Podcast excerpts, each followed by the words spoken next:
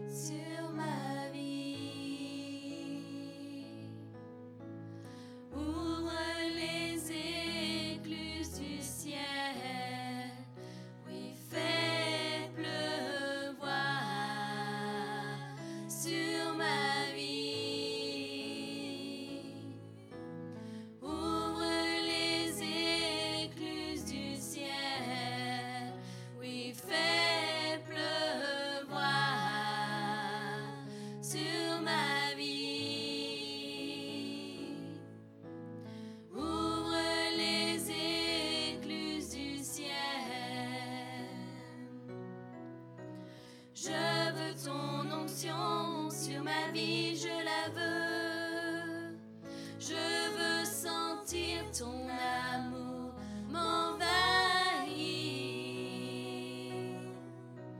Je veux ton onction sur ma vie, je la veux. Je veux sentir ton âme.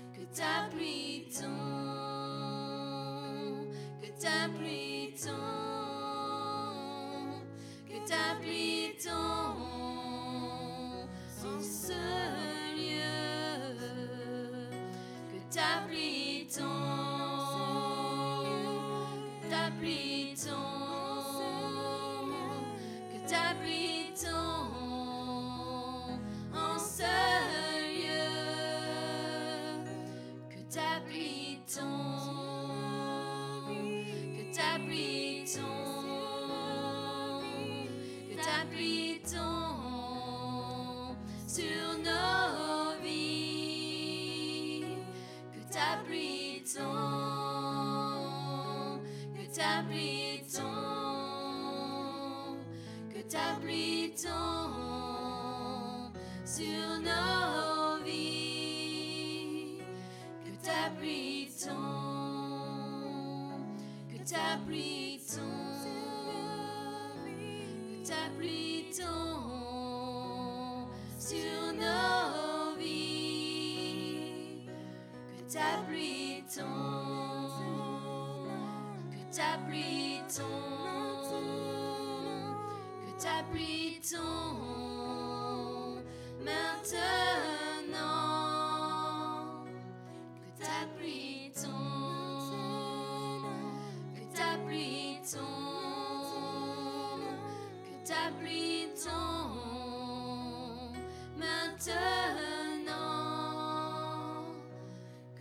pluie tombe,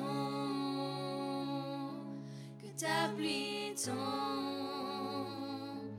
que ta pluie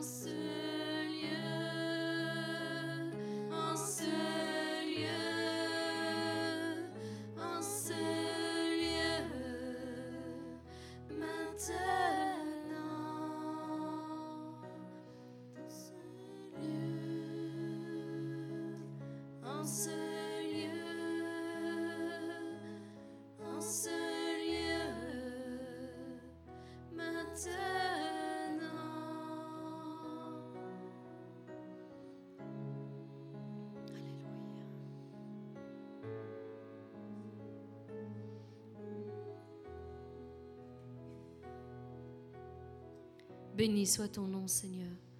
Te rendons grâce encore, Seigneur, pour chaque chose que tu fais dans nos vies. Te demandons de venir, Seigneur, à notre rencontre encore ce matin, Seigneur, alors que nous t'invoquons, alors que nous t'implorons, Seigneur, alors que nous nous tournons vers toi, Seigneur. Je sais, Seigneur, que tu ne manqueras pas de nous, de nous répondre, Seigneur, de répondre, Seigneur, à chacune de nos, de nos demandes, Seigneur, à chacun de nos besoins. Merci, Père, pour ce que tu vas encore faire, Seigneur, en ce jour. Sois glorifié et loué au nom de Jésus-Christ. Amen.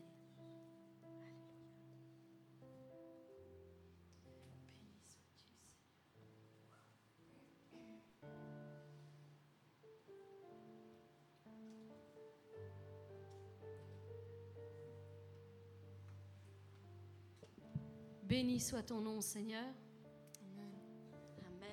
Nous rendons grâce à notre Dieu. Amen. Est-ce qu'il y a quelqu'un qui veut louer Dieu aujourd'hui? Est-ce que nous sommes tous ensemble ce matin? Amen.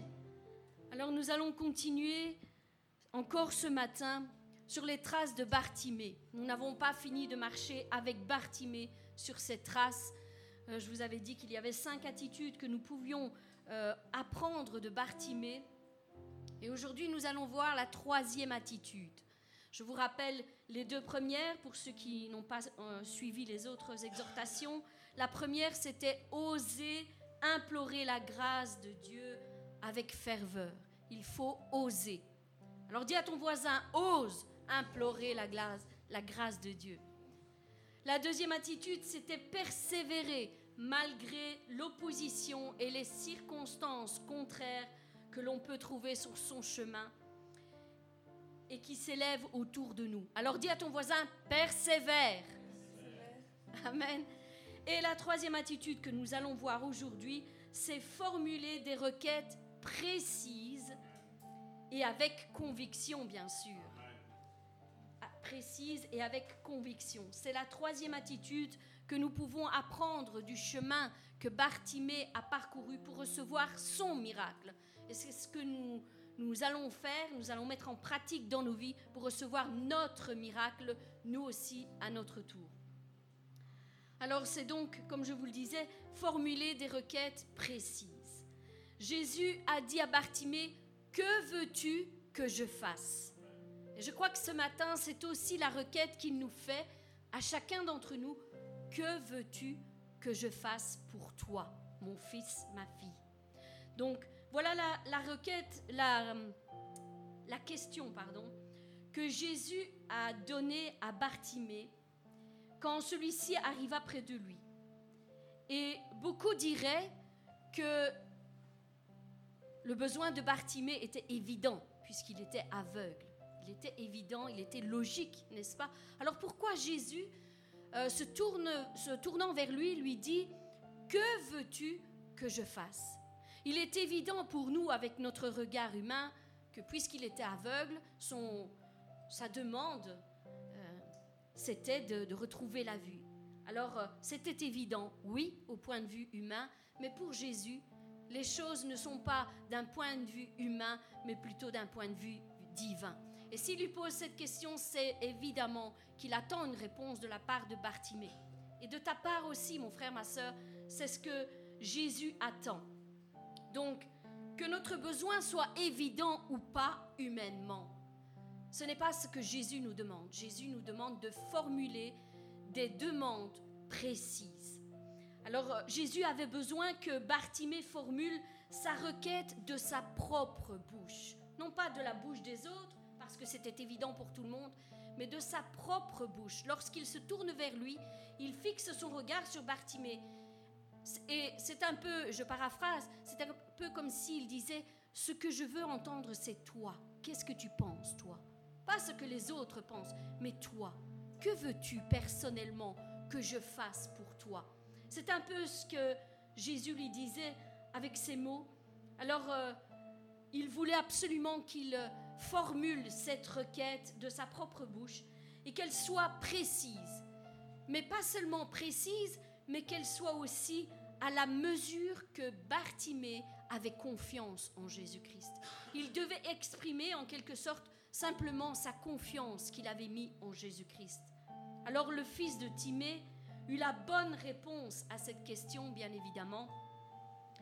Il n'a pas tergiversé, il n'a pas dit peut-être que, si tu le veux, ou si tu le peux. Il n'a pas émis toutes sortes de, de réponses vagues et avec des doutes. Non, il a été clair, précis, concis. Il a dit que je retrouve la vue. Simplement, que je retrouve la vue. Alors quand Jésus lui posa cette question, il répondit vraiment clairement et précisément à son besoin que je retrouve la vue. Et par cette réponse, en fait, il confesse de sa propre bouche que Jésus de Nazareth peut le guérir. Parce que c'est ce qu'il attend de lui. Il peut le guérir, il le sait. Il peut guérir de sa cécité. Et il parle ouvertement, souvenez-vous de, de la pensée de la semaine dernière, avec toute l'opposition qu'il y avait, tous les gens qui lui disaient Tais-toi, tais-toi. Il n'a pas écouté ces gens-là, au contraire, il a crié encore plus fort. Et ici, il parle ouvertement devant tous ces gens incrédules qui lui ont demandé de se taire. Il parle ouvertement de sa confiance qu'il a mis en Jésus-Christ. Alors, euh, notre Seigneur Jésus-Christ n'avait pas besoin de plus pour faire un miracle dans la vie de Bartimée. Euh, il lui dit tout simplement, ta foi t'a sauvé. Ta foi t'a sauvé, Bartimée. Tu as eu la bonne attitude. Tu as eu le bon comportement. Voilà pourquoi j'insiste et j'aimerais qu'on partage ensemble ces études, ces cinq attitudes, parce que Bartimée a été vraiment agréable à Jésus-Christ lorsqu'il s'est comporté de toutes ces manières que, que nous voyons. Et je sais qu'il sera de même pour chacun d'entre nous si nous, arrivons à mettre en place toutes ces, ces bonnes attitudes devant, devant l'Éternel. Non seulement notre foi sauvera nos âmes, mais en plus elle exaucera nos demandes dans nos besoins. Alors, si aujourd'hui, mon frère, ma sœur, tu arrives à attirer l'attention de Jésus-Christ sur toi, comme Bartimée l'a fait, et qu'il t'appelle et te pose cette question à toi aussi, que veux-tu que je fasse? Est-ce que tu seras toi aussi capable de, de formuler comme Bartimée une réponse claire, une réponse précise, sans le moindre doute?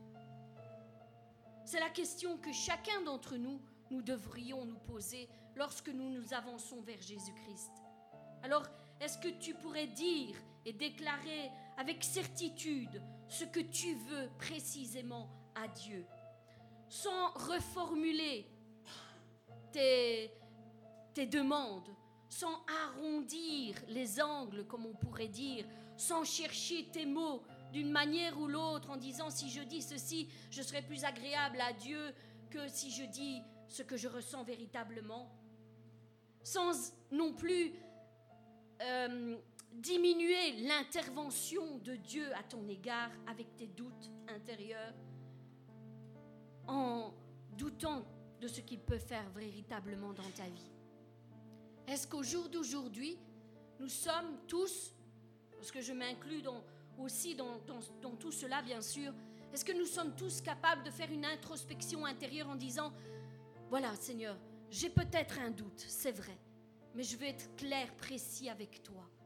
Je veux véritablement t'exprimer ce que je veux. Je veux. Nous devons tous apprendre de Bartimée. Alors, réfléchissons juste un instant euh, à ce que l'on veut véritablement que Christ fasse pour nous et formulons des requêtes précises à Dieu de façon à lui démontrer la confiance que nous mettons en, que nous posons en lui.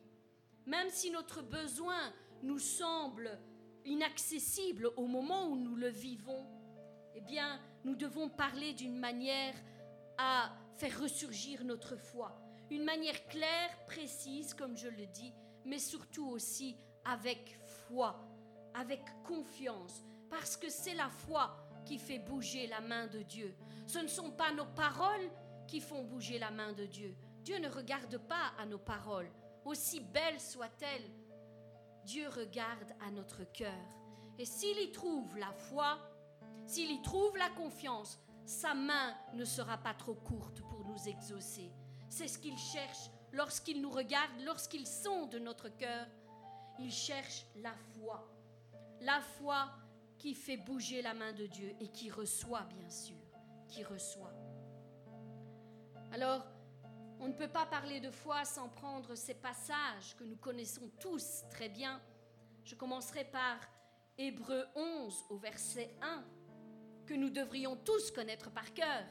Hébreu 11, 1. Qu'est-ce que la foi? Qu'est-ce que la véritable foi? Qu'est-ce que la parole de Dieu nous dit sur la véritable foi, celle que nous devons véritablement posséder en nous? Alors je commence par la version que tout le monde connaît, la version euh, second 21, qui dit ceci Or, la foi est une ferme assurance. Tourne-toi vers ton voisin et dis C'est une ferme assurance. Ferme ferme assurance. Quelque chose de ferme, c'est quelque chose qui ne bouge pas, qui ne tremble pas, qui reste ferme. C'est une ferme assurance des choses qu'on espère. C'est la démonstration. Dis à ton voisin, la démonstration. C'est la démonstration de celle qu'on ne voit pas. Est-ce que nous devons croire lorsque nous voyons? Non c'est une démonstration de celle qu'on ne voit pas. On ne voit pas. On doit d'abord croire et ensuite on verra. Donc, la foi est une ferme assurance des choses qu'on espère, une démonstration de celles qu'on ne voit pas. Ça, c'est la version que tout le monde connaît, en général. Maintenant, j'aimerais vous, vous la lire dans la parole de vie qui dit ceci. Croire en Dieu, c'est une façon de posséder. Mais bien aimé, dites à votre voisin, c'est une façon de posséder, posséder ce que l'on espère, les biens qu'on espère. Et c'est être persuadé, véritablement persuadé. Allez, dis-le à ton voisin, sois persuadé que les choses qu'on ne voit pas existent. Les choses qu'on ne voit pas existent. Nous vivons dans un monde où nous devons voir, nous devons toucher, nous devons entendre. Mais les choses qu'on ne voit pas existent aussi. Et c'est celles-là que nous allons chercher par la foi, les choses invisibles, afin de les maintenir par la foi et de les apporter jusqu'à ce monde, afin qu'elles deviennent visibles à nos yeux. Donc, les choses invisibles, celles qu'on ne voit pas, elles, elles existent véritablement aussi. Je passe à la version français courant. Toujours Hébreu 11, 1. Mettre sa foi en Dieu, c'est être sûr. Sois sûr, mon frère, ma soeur. Sûr. Ne doute pas. Sois sûr de ce que tu espères. Et c'est être convaincu de la réalité de ce que l'on ne voit pas. Être véritablement convaincu. Alors vous voyez dans ces, dans ces passages, quelle que soit la version, il n'est nullement question de doute. Il est nullement question de remettre les choses en doute par rapport à la, véritable foi, à la parole de Dieu. Je vous lis une dernière version, la parole vivante, celle qui est la plus expressive, bien sûr, et qui éclaire toujours mieux notre esprit sur ce que la parole de Dieu nous dit. Hébreu, toujours Hébreu 11, parole vivante, dit ceci. Et qu'est-ce que la foi? C'est ce que nous devons véritablement nous poser tous les jours comme question. Qu'est-ce véritablement la foi? C'est une ferme confiance, mes bien-aimés. Une ferme confiance dans la réalisation. Est-ce que vous avez véritablement confiance en la réalisation de ce que vous demandez à Dieu? C'est une ferme confiance dans la réalisation de ce qu'on espère, c'est une manière de le posséder déjà par avance. Vous le possédez déjà, mes bien-aimés. Ce que vous demandez par la foi, vous le possédez déjà. Croire, c'est être absolument, dis à ton voisin absolument, sans le moindre doute, c'est être absolument certain de la réalité de ce qu'on ne voit pas. Toutes ces versions nous ramènent toujours à la même conclusion. Nous devons croire pour recevoir. Et nous devons véritablement mettre notre confiance en Dieu, que ce qu'il dit, il le fait. Et je ne pouvais pas prendre ce passage sans prendre l'autre, qui est juste quelques versets plus bas, et qui accompagne véritablement cette définition de la foi. Hébreu 11, 6, qui est tout aussi important, bien sûr. Et ce sont deux passages que nous connaissons vraiment bien. Version Louis II qui dit Or, sans la foi, mais bien aimé, nous avons vu qu'est-ce que la foi. Mais le verset 6 nous dit Sans la foi, il est impossible d'être agréable à Dieu. Impossible. Il faut que celui qui s'approche de lui croit. Tu dois croire. Mon frère, ma soeur, tu dois croire que Dieu existe, premièrement, et secondement, en second lieu, qu'il récompense ceux qui le cherchent. Il ne récompense pas tout le monde, il récompense ceux qui le cherchent. Et ceux qui le cherchent comment? De tout leur cœur. Aussi simplement que ça. Pas de la bouche, pas de l'intelligence. Ceux qui le cherchent de tout leur cœur. Dieu se laissera trouver. Dieu se laissera trouver. Mon frère, ma soeur, Dieu se laissera trouver si tu le cherches de tout ton cœur, de toute ton âme, de toute ta force. Il n'a pas besoin de grands discours de ta part. Il veut juste se mettre à tes côtés, sonder ton cœur. C'est tout ce qu'il a besoin de voir. Alors accorde-toi avec ton cœur et dis crois, crois que Dieu existe véritablement. La parole de vie, toujours euh, Hébreu 11 au verset 6, nous dit ceci. Personne, mon frère, ma soeur, dis à ton, frère, à ton frère et à ta soeur, personne, personne, il n'y a aucune exception, personne ne peut plaire à Dieu s'il ne croit pas. Personne. Celui qui s'approche de Dieu doit premièrement croire. Il doit croire quoi? Que Dieu existe et qu'il récompense ceux qui le cherchent. Et juste une dernière version dans Parole vivante, toujours ce verset 6 qui dit, Sans la foi, il ne saurait être question de lui être agréable. Si quelqu'un s'approche de Dieu pour entrer en communion avec lui, c'est une chose importante, n'est-ce pas? La parole vivante élargit un petit peu notre, notre regard sur les choses. C'est pas juste prendre un temps et dire ceci, je, veux dire à Dieu, je veux ceci, je veux cela. Tu dois entrer en communion avec lui, entrer en communion profonde avec lui. Pas juste deux minutes, j'ai prié, c'est bon, allez, non, entre en communion, mets-toi en communion, prends un temps, loue-le, commence à le louer. Il faut un certain temps avant que notre, notre esprit se connecte à l'esprit de Dieu, n'est-ce pas? Je pense que je ne suis pas une extraterrestre quand je dis ça.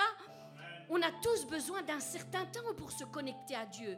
On ne se met pas à genoux et hop, ça y est, on est, on est connecté à Dieu.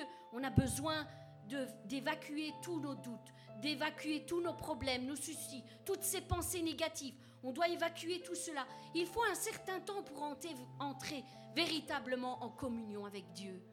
Véritablement. Et lorsque tu seras véritablement connecté à l'Esprit de Dieu, ton esprit et son esprit ne feront qu'un. Et tu pourras alors expérimenter la véritable foi. Alors entre en communion avec lui. Approche-toi de Dieu et entre en communion avec lui.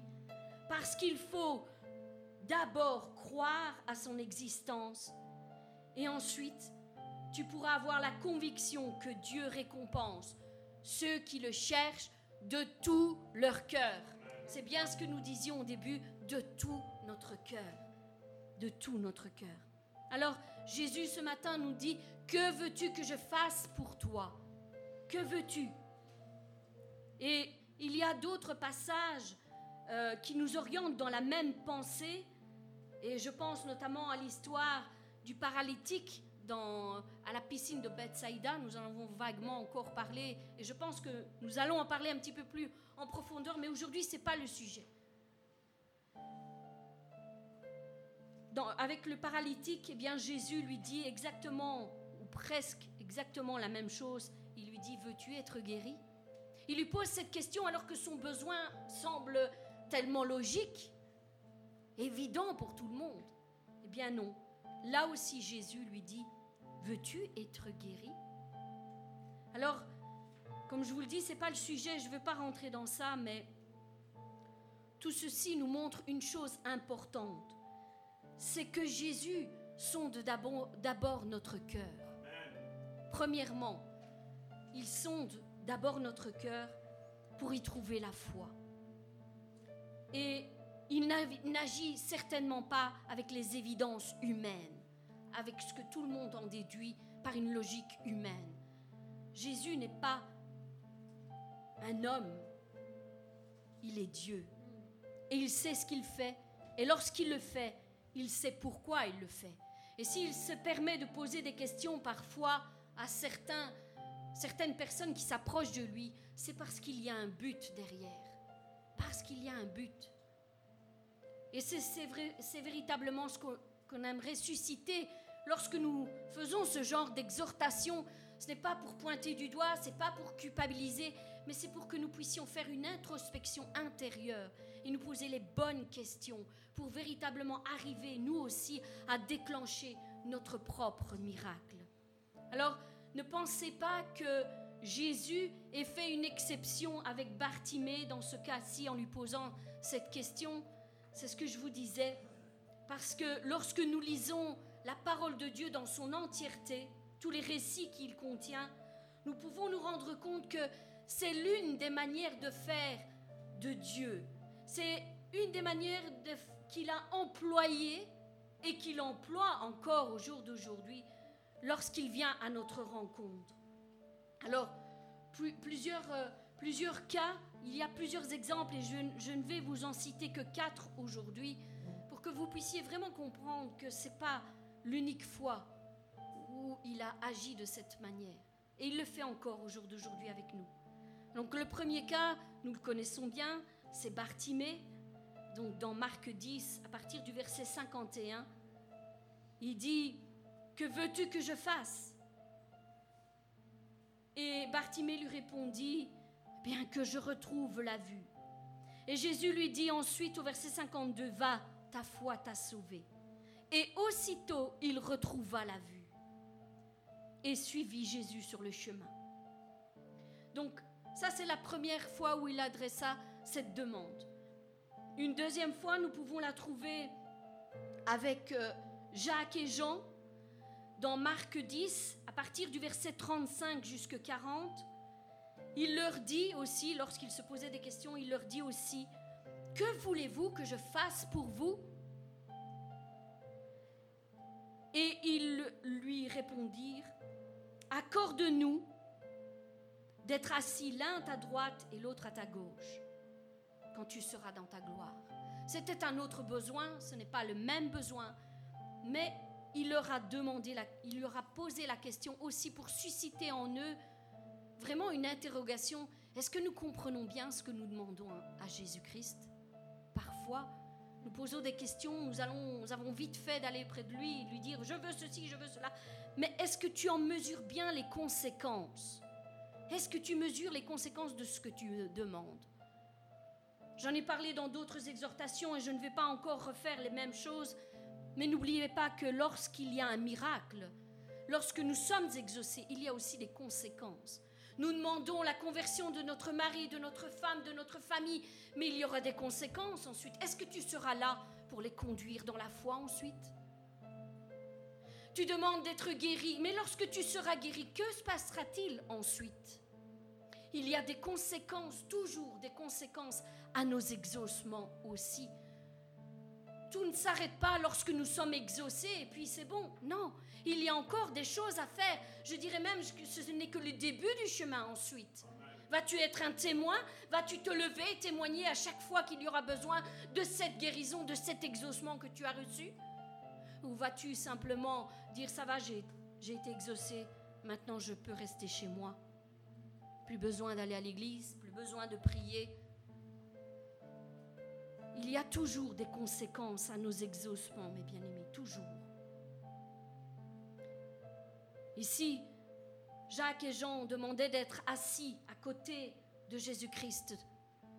Mais les conséquences, ils n'en avaient pas conscience. Parce que plus loin, il leur dit, pouvez-vous payer le prix? Est-ce que quelqu'un peut payer le prix d'être assis à côté de Jésus-Christ? Parce que cela demande un grand prix. Un grand prix. Alors mesurons vraiment les conséquences de ce que nous demandons. Posons-nous les bonnes questions. Un peu plus loin, un autre, encore un autre exemple euh, que Jésus nous, récite dans la parole de Dieu, c'est avec l'homme qui est malade depuis 38 ans. Jacques, verset 5, euh, chapitre 5, versets 5 à 9, nous dit ceci. Là se trouvait un homme malade depuis 38 ans. Jésus, l'ayant vu coucher et sachant qu'il était malade depuis longtemps, J'aimerais appuyer sur ce mot. Sachant. Est-ce qu'il avait besoin de lui demander? Il le savait. Sachant qu'il était malade depuis longtemps, lui dit, veux-tu être guéri? Le malade lui répondit, Seigneur, je n'ai personne pour me jeter dans la piscine quand l'eau est agitée. Et pendant que j'y vais, c'est un autre qui descend avant moi. Et Jésus lui répondit, Lève-toi, lui dit Jésus, prends ton lit et marche. Je vais revenir et je vais faire une exhortation sur ce passage parce que là aussi il y a beaucoup de choses que nous devrions apprendre. Beaucoup de choses. Et la parole nous dit au verset 9 qu'aussitôt cet homme fut guéri. Il prit son lit et marcha. Et un dernier exemple qui nous démontre que Dieu lui-même, pas seulement Jésus-Christ, mais même dans l'Ancien Testament, Dieu lui-même posait aussi des questions parfois. Ici, les questions de Salomon, 2 Chroniques 1, de 7 à 12, nous dit ceci. Pendant la nuit, Dieu apparut à Salomon et lui dit, Demande ce que tu veux que je te donne. Il lui pose la question, que veux-tu? Demande ce que tu veux je te le donne. Salomon, répondit à Dieu, Tu as traité David, mon père, avec une grande bienveillance, et tu m'as fait régner à sa place. Maintenant, Dieu éternel, que ta promesse, que ta promesse à David, mon père, s'accomplisse, puisque tu m'as fait régner sur ce peuple nombreux comme la poussière de la terre.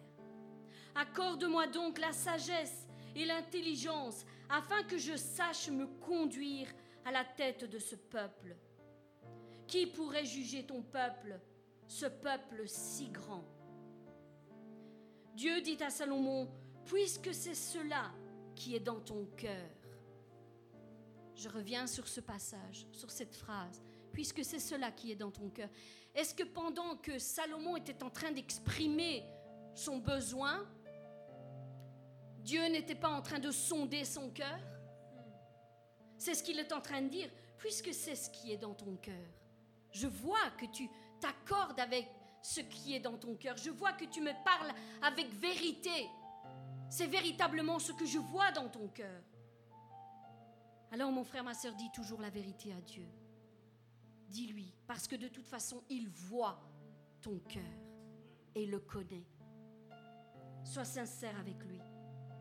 Puisque c'est là ce qui est dans ton cœur, puisque tu ne demandes ni richesse, ni bien, ni gloire, ni la mort de tes ennemis, ni même une longue vie, et que tu demandes pour toi de la sagesse et de l'intelligence afin de juger mon peuple sur lequel je t'ai fait régner, alors la sagesse et l'intelligence te seront accordées.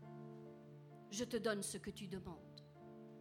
C'est un peu aussi la pensée que notre pasteur a envoyée ce matin. qui disait que Dieu donne bien plus que ce que l'on demande. Amen. Dieu donne bien plus que tout ce que l'on peut demander. Plus, plus, bien plus, au-delà de tout ce qu'on peut demander. Ici, nous en avons encore l'exemple. Puisque tu as demandé la sagesse, je t'accorde la sagesse et l'intelligence. Elles te seront accordées.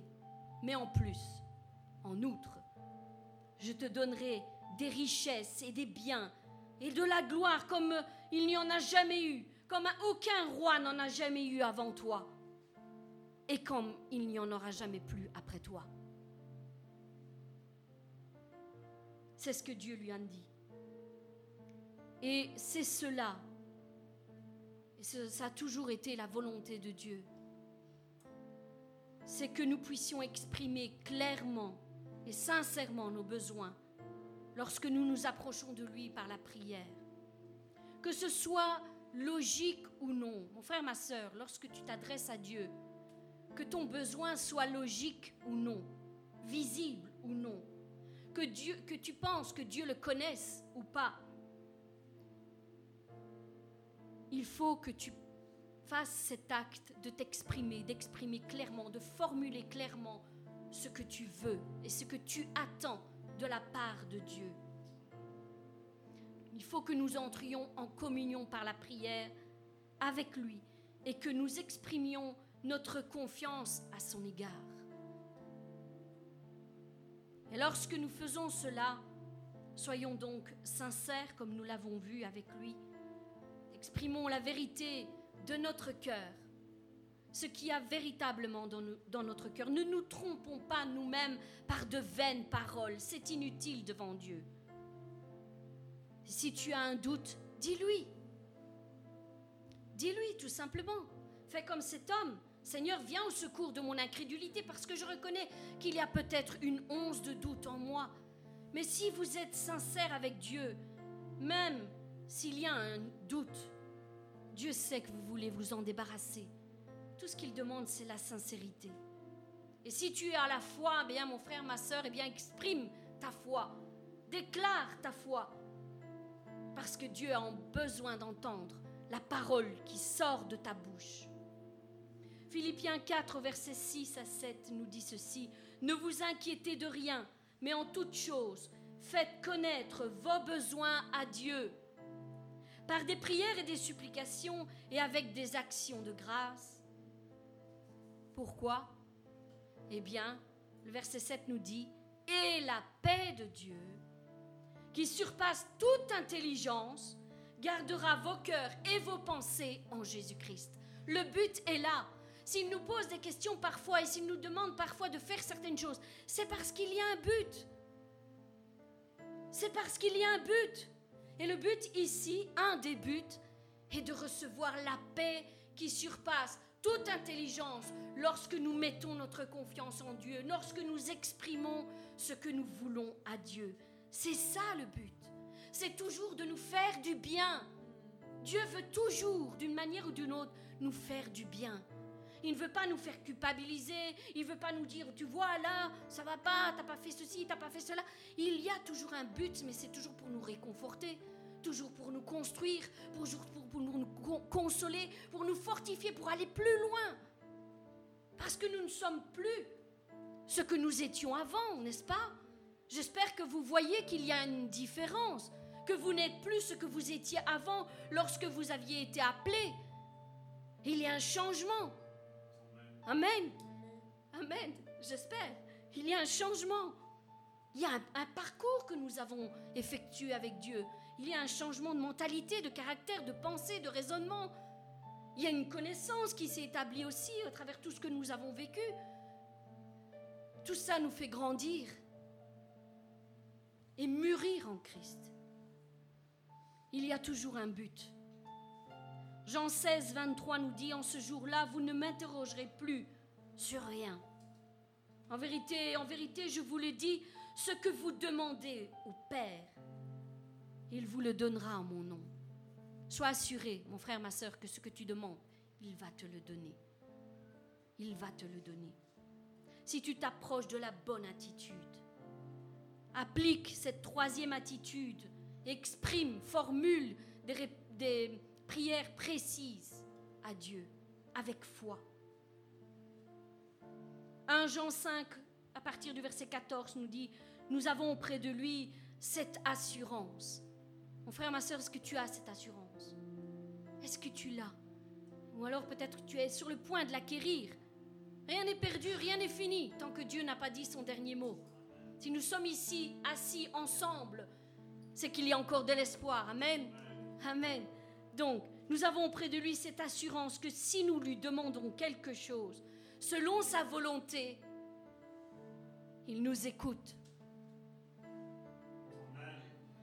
Il nous écoute. Amen. C'est pas une grande nouvelle, c'est pas une merveilleuse nouvelle. Ça. Il nous écoute. Amen. Et si nous savons qu'il nous écoute, mon frère, ma soeur, j'espère que tu sais qu'il t'écoute. Dis à ton voisin, Dieu t'entend. Dieu t'entend, Dieu t'écoute lorsque tu t'adresses à lui. Si nous savons qu'il nous écoute, quelle que soit la chose que nous le demandions, alors, alors nous savons que ce que, que nous possédons, la chose que nous lui avons demandée, tu la possèdes déjà. Tu as déjà la réponse à ta prière, mon frère, ma soeur. Tu possèdes déjà ce que tu lui as demandé. Tu vas le recevoir. Alors garde confiance en Dieu. Garde véritablement confiance en lui. Et je voudrais simplement finir avec ceci. Si aujourd'hui Jésus vous pose cette question précise, répondez-lui d'une manière aussi précise. Que veux-tu que je fasse pour toi? Dites à Jésus ce que vous attendez de lui. Ne pensez pas qu'il connaît vos besoins de toute façon et qu'il agira. Non, exprimez-vous. Il veut entendre ce que vous avez à dire. Exprimez votre foi. Il répondra à votre demande qui cadre avec sa volonté, bien sûr. C'est pourquoi nous avons besoin, et plus que jamais, de l'aide du Saint-Esprit dans nos faiblesses. Nous avons besoin de l'aide du Saint-Esprit. Romains 8, versets 26 et 27 nous dit de même, aussi l'Esprit nous aide dans nos, dans nos faiblesses. Il nous aide si tu as besoin, si tu manques de quelque chose, si tu te rends compte qu'il te manque quelque chose, fais appel au Saint-Esprit. Il nous aide dans nos faiblesses, car nous ne savons pas ce qu'il convient de demander dans nos prières. Parfois nous sommes sans mots dans nos besoins. Mais l'Esprit lui-même intercède par des soupirs inexprimables. Et celui qui sonde les cœurs, on y revient toujours, hein, celui qui sonde les cœurs, connaît quelle est la pensée de l'Esprit. Il la connaît. Parce que c'est selon Dieu qu'il intercède en faveur des saints. Alors, mes bien-aimés, priez en commençant de cette manière. Saint-Esprit, aide-moi à bien exprimer ma demande à Jésus-Christ. Viens à mon aide. Aide-moi à m'exprimer. Et ensuite, soyez précis et honnête dans ce que vous lui demandez. Ayez la foi dans ce que vous demandez, parce que vous la possédez déjà. Au nom de Jésus-Christ, soyez bénis.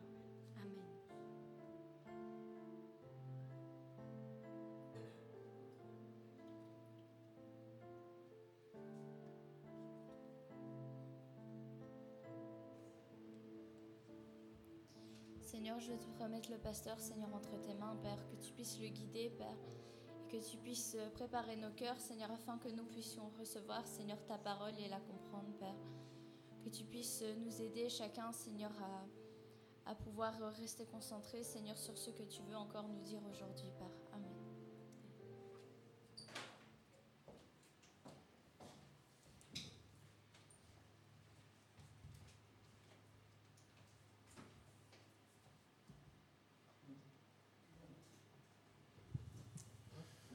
Bonjour à tous et à toutes.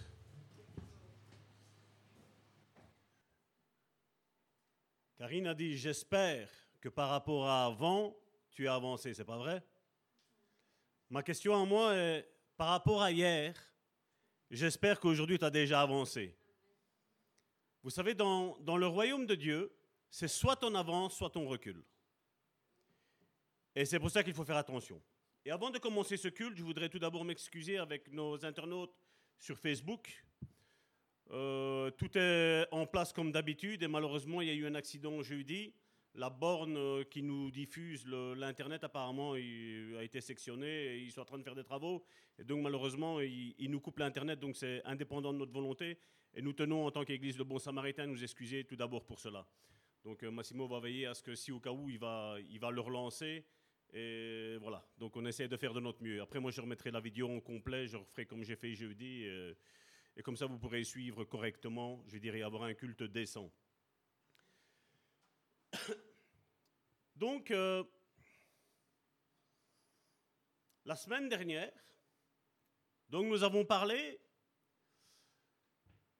de ce récit de la Genèse d'Adam et de Ève, où on a vu que Ève a eu une euh, discussion, une rencontre avec le diable, et on voit qu'une des, une des facultés du diable et des démons, je vais dire, c'est de toujours nous faire voir les ordres, les commandements que Dieu nous donne, toujours essayer de, vous savez, d'adoucir, de modeler ce que Dieu dit.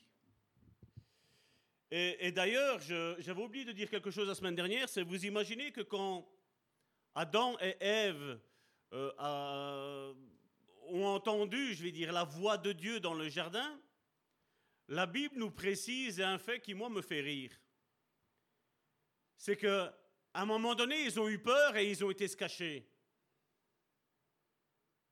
Je veux dire, vous voyez, le fait de ne pas avoir la révélation de qui est Dieu nous causera toujours des problèmes.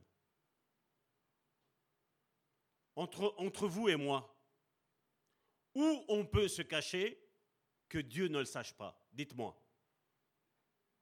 Et c'est ce qu'Adam a essayé de faire avec Ève. Ils se sont cachés.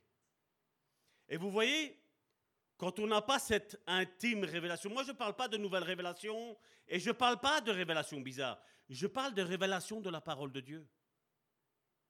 Je parle de ce qui, de ce qui est écrit et de ce que normalement nous devrions savoir. Mais on voit que la, religiosité, mon frère, ma soeur, va te faire dire des choses qui sont sans fondement. Tu vas avoir des révélations comme des fois, Karine tantôt parlait, elle le dit à juste titre, il faut croire. Et c'est normal, si tu ne crois pas, qu'est-ce que tu veux recevoir? Tu ne recevras rien. Et des fois, il y a un certain qui me dit, mais ça va tort, tu crois que j'ai pas la foi? Moi, je ne peux pas répondre à ta place. Toi seul sais si tu as la foi. La seule chose que moi je sais, c'est que imaginez que vous ayez la foi pour recevoir la guérison.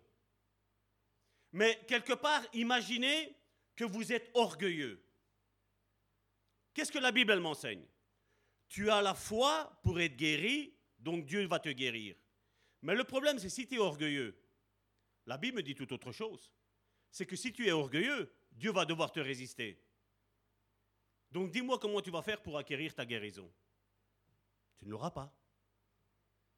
Et bien souvent, j'ai entendu, surtout quand une personne passe par la maladie et qu'elle n'est pas guérie, voilà, c'est de la faute de Dieu. Tu as prié pour moi et j'ai rien eu. Vous avez prié pour moi et j'ai rien eu. Non. Le problème, des fois, n'est pas là. Des fois, le problème, il est là. Il est dans mon cœur. Moi, est-ce que je suis capable de dire, comme le psalmiste David le disait, Seigneur, sonde mon cœur. Oui, sonde le, cœur de mon frère et de ma soeur, mais là, moi, j'ai besoin, j'ai besoin de quelque chose. Sonde mon cœur. Si mon frère, comment, je, vais dire ça parce que je veux choquer personne Parce que je ne veux pas qu'on pense que euh, je me moque de ce que mon frère est là. Non. Je n'ai pas à juger mon frère et ma soeur j'ai à me juger moi-même. D'ailleurs, la Bible nous dit, le jugement va commencer par la maison de Dieu. D'ailleurs, la première épître aux Corinthiens nous le dit, que nous avons à nous juger les uns les autres. Mais moi, je n'ai pas envie de juger les autres. Comme je dis, je peux conseiller à dire, attention mon frère, ma soeur, si tu fais ça, attention parce qu'il y a danger, il va y avoir un problème. Et bien souvent, j'ai vu des personnes qui ont cet esprit religieux, ils se sont créés un puits et ils t'envolent à toi. Mais tu n'as pas à en vouloir à l'autre. moi, si Dieu ne me donne pas quelque chose, c'est à moi que je dois en vouloir. Vous imaginez l'état d'esprit d'Abraham qui pendant 25 ans n'arrive pas à avoir son enfant? 25 ans en train de tout le temps mitrailler le peuple d'Israël? Il n'a pas fait ça, Abraham. Abraham, qu'est-ce qu'il a eu comme pensée? Et j'imagine que quand il avait son colloque avec, son épouse, ben, il lui disait, Dieu a dit, Dieu va faire. Dieu a dit, Dieu va faire. Regarde ton voisin dis-lui, si Dieu a dit, Dieu va faire.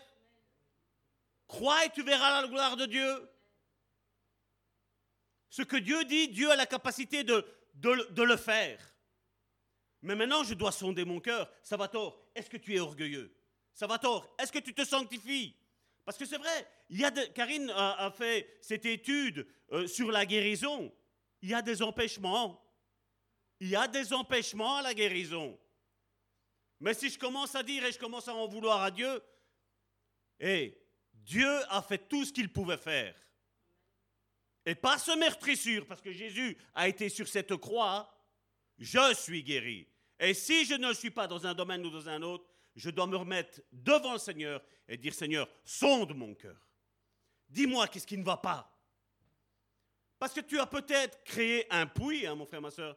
Tu as peut-être créé une citerne, mon frère, ma soeur, mais tu n'as pas été à la source de toutes tes ressources. Et ça, c'est comme, comme avec Adam et Ève. Je vous l'ai expliqué la semaine dernière.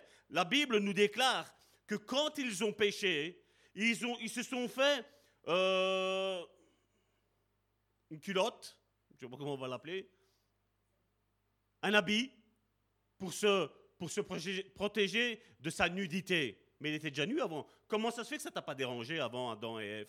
Comment ça se fait que maintenant ça vous dérange? Et on voit que chaque fois que tu fabriques quelque chose, je vais te dire, tout ce que tu vas fabriquer, mon frère, ma soeur, va toujours être un empêchement pour recevoir ta bénédiction. On n'a besoin de rien fabriquer. On a juste besoin de retourner à cette merveilleuse source, à ce merveilleux fleuve, mon frère, ma soeur. Amen. Et c'est pour ça que beaucoup ne reçoivent pas. Il n'y a pas si longtemps que ça, je parlais avec quelqu'un, je ne vais pas trop donner de détails. Et quand j'ai parlé qu'on faisait pour les dons spirituels, oui, mais la parole de Dieu, c'est la prophétie. Comme pour dire, la prophétie, ça n'existe plus. Moi, je ne suis pas d'accord. La Bible est une prophétie, mais la, Bible n'est pas toute la prophétie. Parce qu'il y a eu des prophéties messianiques qui ont été données pour ce que Jésus devait faire. Mais il y a aussi des prophéties que toi et moi, nous allons faire. Et une des plus grandes prophéties que ceux qui discutent dans ce sens-là, pour dire la Bible est toute la prophétie et on met les dons de prophétie de, côté, ça n'existe plus, ben, ces gens-là, ne croient même plus à la sanctification. Dieu est amour. Dieu est grâce. Oui, Dieu est amour, Dieu est grâce. Oui, je le crois, fermement, je le crois. Mais Dieu n'excuse pas notre péché. Notre péché est effacé quand il est confessé, dire, Karine tantôt parlait, de dire qu'est-ce que tu veux que je te fasse, que tu me pardonnes de mon péché, parce que voilà, j'ai commis ça. Et après, Dieu te posera une deuxième question. Est-ce que tu vas vouloir le refaire? Parce que si la réponse est oui, Dieu dira, appelle-moi la prochaine fois quand tu es prêt à me répondre non. Parce que le péché sera pardonné quand il est confessé et abandonné. Avant ça, il n'y aura pas de pardon. Et beaucoup vont avancer en disant, Dieu est grâce, Dieu est amour. Ça, c'est ce que l'être humain, la religion a créé. Parce que si on leur dit qu'ils doivent abandonner leur péché, mais comment on va remplir l'église? Comment les gens vont venir? Alors certains disent, viens tel que tu es. C'est vrai, viens tel que tu es. Mais il va y avoir un changement, mon frère, ma soeur. Mais eux prêchent, viens tel que tu es, mais reste comme tu es. Non, Dieu ne fera rien comme ça. Il y a un changement qui va s'opérer. Et ça, je l'ai vu dans ma propre vie. Et je la vois dans la vie de ceux qui ont réellement accepté le Seigneur qui disent non péché. Non, ça je ne veux pas. même le plus petit des mensonges, non, je n'en veux pas. Parce que je sais ce que Jésus a payé sur cette croix. J'ai la révélation en esprit. J'y étais pas d'un point de vue charnel, mais j'y suis d'un point de vue spirituel. Je peux ressentir les douleurs que ça lui a causées. Parce que le péché peut te faire croire et penser que ça va te faire du bien. Je vais te dire, il te fait du bien maintenant, mais tantôt, je ne dis même pas demain, tantôt, le drame va arriver. Le péché n'est pas bon. La sanctification est bonne. Je n'ai pas de problème à entendre une prédication sur la sanctification. Je n'ai pas de problème. Parce que je veux apprendre encore plus que ce que je sais maintenant. J'ai envie. Et donc, les hommes qui sont sans Dieu, et quand je dis les hommes qui sont sans Dieu, je ne parle pas des hommes seulement qui sont dehors, hein, qui ne connaissent pas Dieu. Je parle aussi de ceux qui sont dans des églises, qui, comme aujourd'hui, ils se sont fabriqués un Dieu, vous savez. On ne le voit pas, c'est vrai. Il ne met pas de statue, il ne met pas de croix avec un Jésus dessus, c'est vrai. Il s'appelle même évangélique. Mais seulement le but qu'il y a, c'est la grande vision du grand monde qu'il doit y avoir. Je, je suis appelé à prêcher à des foules. Prêche déjà à toi-même, change, sois transformé, et après essaye de transformer les autres. Amen. Les hommes sans Dieu sont en fait esclaves des sens naturels. Et comme je dis, on peut déjà parler même de, de certains pasteurs qui veulent avoir une grande église, une grande vision. Tu recherches quoi L'orgueil? Si on recherche l'orgueil de tout ça, qu'est-ce qui va se passer? Dieu va devoir nous résister. Et le but n'est pas qu'on recherche que Dieu nous résiste. Le but est que quand je prie pour quelqu'un, ben Dieu exauce. Que la personne soit guérie, que la personne accepte le Seigneur dans sa vie, que la personne commence à marcher en nouveauté de vie, que les couples sont restaurés, que les enfants retournent à la maison du Père. C'est ça le but du christianisme. Et généralement, ces gens-là ne perçoivent pas les réalités spirituelles. On lit des choses dans la parole de Dieu, on sait ce que Dieu veut, mais comme je vous l'ai dit, la prophétie, c'est la parole de Dieu. Ce n'est pas que ça. C'est une des choses, mais ce n'est pas que ça. Combien j'en vois qui, non, mais ça va tort. Moi, ce que je veux juste, c'est être sauvé. Hein. Mais fais-moi prêcher. Je veux prêcher. Je veux être vu. Ça va te servir à quoi? Si tu prêches ce que tu ne vis pas, ça va te servir à quoi? Ça va servir à quoi? La Bible nous le dit. Ne soyez pas de trop à prêcher parce que vous serez jugés beaucoup plus sévèrement. Le plus important n'est pas de prêcher, le, plus important est d'être. D'être ce que je vais prêcher. D'ailleurs, pour prêcher, il n'y a pas besoin de micro, il n'y a pas besoin de mettre de caméra. Ta vie, qu'est-ce qu'elle dit? Ton comportement, qu'est-ce qu'il dit? La prédication, ce n'est pas ouvrir notre bouche, c'est être. 1 Corinthiens chapitre 2 du verset 12 à 14.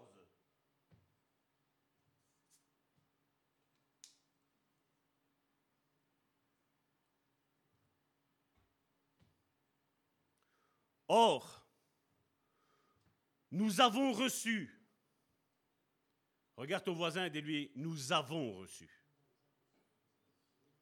non pas l'esprit du monde, non pas l'esprit du monde.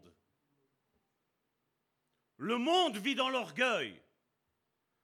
Le christianisme, le discipolat, je vais plutôt parler même, je ne vais même pas parler de christianisme, le disciple-là vit d'humilité. Amen. Nous n'avons pas reçu l'esprit du monde, mais l'esprit même qui vient de Dieu.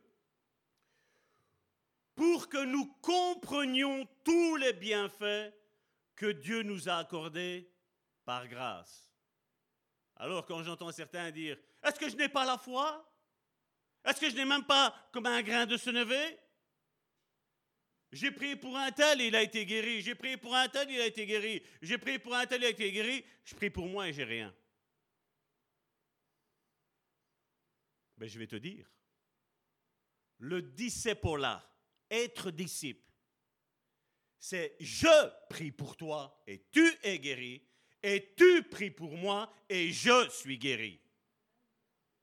Maintenant, oui, tu peux prier pour toi et Dieu, et Dieu va t'accorder quelque chose.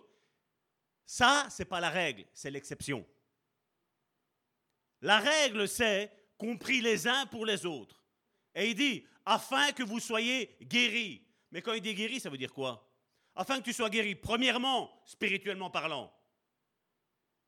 Le spirituel, soit régénéré, soit nouveau converti, soit né de nouveau, le spirituel.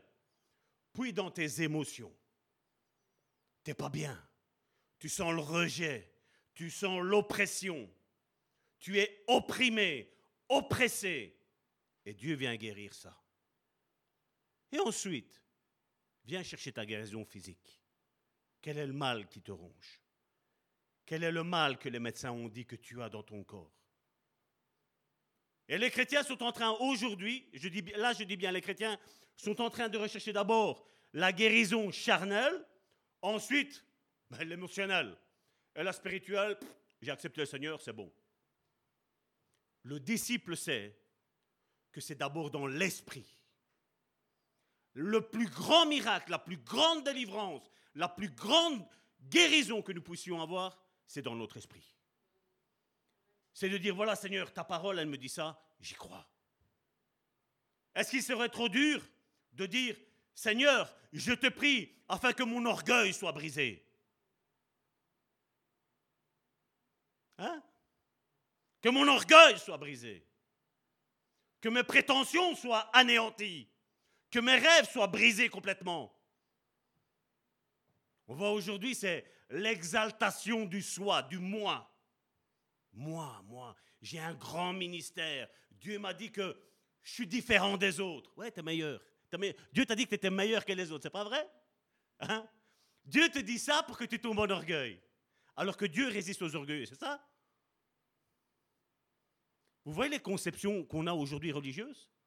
Et vous regardez Instagram, TikTok, euh, Facebook, YouTube. Regardez les prédications modernes que nous avons aujourd'hui. L'exaltation du moi. Alors que Jésus a dit, si vous ne prenez pas votre croix et vous ne me suivez pas, vous ne pouvez pas être mes disciples. Si à la place de chercher d'abord euh, tes envies, tout ce qui te plaît, n'es pas un disciple. Cherche d'abord le bien d'autrui. Vous vous rappelez ce jeune homme riche? Seigneur, qu'est-ce que je dois faire pour hériter la vie éternelle? Pam, pam, pam, pam, loi, règle. Ah, j'ai fait tout ça. Vous savez, parler avec Jésus, j'ai essayé au tout début de ma conversion, je me suis rendu compte de quelque chose. Jésus a toujours raison. Jésus a toujours le dernier mot. Ah Seigneur, vous vous rappelez? Seigneur, je te remercie que je ne suis pas comme celui-là. Moi, je donne la dîme. Moi, je fais ici. Moi, je fais là. Et Seigneur Jésus dit, lequel d'entre deux vont être, euh, va être exaucé? Parce qu'il y en avait un autre qui se disait, Seigneur, je suis un pécheur. Je suis un misérable pécheur. Aide-moi, viens au secours, parce que j'ai péché tantôt et je me présente là devant toi. Qu'est-ce que Jésus a dit? C'est celui qui a eu la condition âme, qui a reconnu son péché, qui a été exaucé. L'autre, enfer. Verset 13.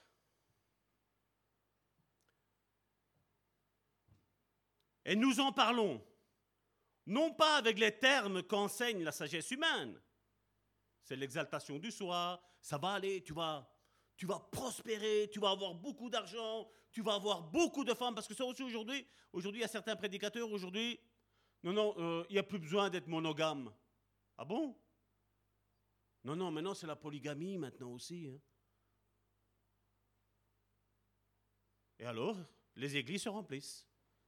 Tu as tous les hommes qui aiment avoir plusieurs femmes, bram, on y va. Vous vous rappelez ce que Paul a dit?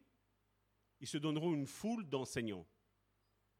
Qui leur diront ce que leurs oreilles veulent entendre. Ce n'est pas ce que nos oreilles veulent entendre qu'on doit suivre, c'est ce que la parole de Dieu nous enseigne. Et nous en parlons non avec les termes qu'enseigne la sagesse humaine, mais avec ceux qu'enseigne l'Esprit. Ainsi, nous exposons les réalités spirituelles dans des termes inspirés par l'Esprit. Ça, aujourd'hui, il y en a beaucoup qui ne le savent pas, ça, aujourd'hui. Hein. Verset 14. Mais l'homme sans Dieu ne reçoit pas ce qui vient de l'Esprit de Dieu. À ses yeux, c'est une pure folie, et il est incapable de le comprendre, car seul l'Esprit de Dieu permet d'en juger. Combien aujourd'hui nous disent, mais, qui peut être comme Jésus? Ben, J'ai la réponse. Vous, vous voulez la réponse? Je veux dire, qui peut être comme Jésus? La réponse est ceux qui ont l'esprit qui était sur Jésus, mais qui l'ont en eux.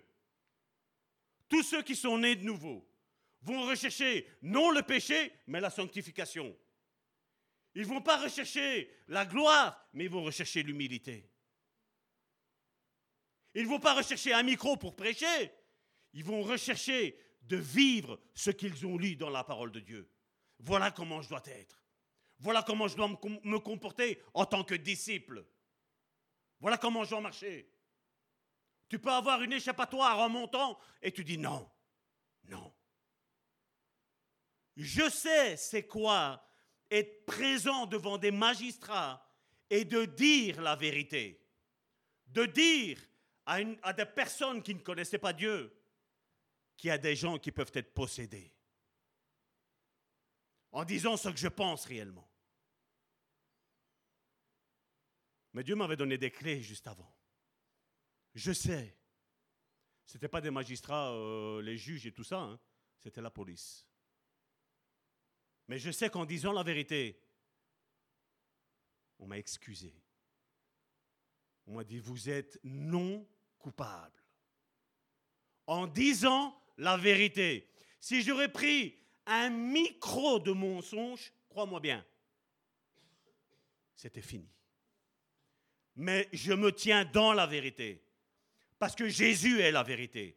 Et je ne peux pas prétendre dire d'être dans la vérité tout en mentant et en disant Ah, mais moi je connais celui qui est la vérité. Mais tu le connais, mais de loin.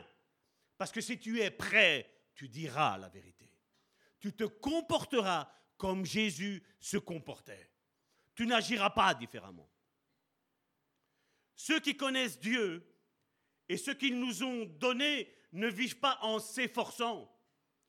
Comme je vous l'ai dit, tu ne dois pas t'efforcer de ne plus pécher. Quand tu es né de nouveau, c'est naturel. Est-ce que tu réfléchis? Est-ce qu'il y a certains d'entre vous qui, dans ce culte, respirent? Est-ce que tu réfléchis? Je dois inspirer, je dois expirer, je dois inspirer, je dois expirer, je dois tenir l'équilibre, je vais me lever pour aller aux toilettes. Est-ce que vous faites? C'est naturel. Quand tu as l'Esprit de Dieu, tu sais bien ce que tu peux faire et ce que tu ne peux pas faire. Parce que la loi de Dieu est inscrite dans notre cœur, dans l'esprit nouveau qu'il nous a donné lorsqu'on est né de nouveau. Je retirais votre cœur de pierre, l'esprit du monde. Je te le retire et je te donne un cœur nouveau. Il ne le transforme même pas. Il ne l'améliore même pas. Il retire et il en remet un nouveau. Il dit ça c'est l'original celui-là. C'est celui que j'avais créé pour tout homme. Et aujourd'hui, il y a ces prédications, comme je dis toujours. Non, non, tu peux marcher. Tu peux marcher comme tu veux. Non, tu ne marches pas comme tu veux. Je marche comme lui veut. En nouveauté de vie. Et oui, encore une fois, je le dis et je le répète, ça arrivera à tout le monde de tomber. Mais seulement tu pleureras sur ton péché. Tu diras, Seigneur, je n'en veux plus. Tu vas reconnaître ta misère. Tu vas dire, Seigneur, regarde ce que j'ai fait. Tu me sanctifies, tu me justifies, tu me délivres, et moi je reviens là.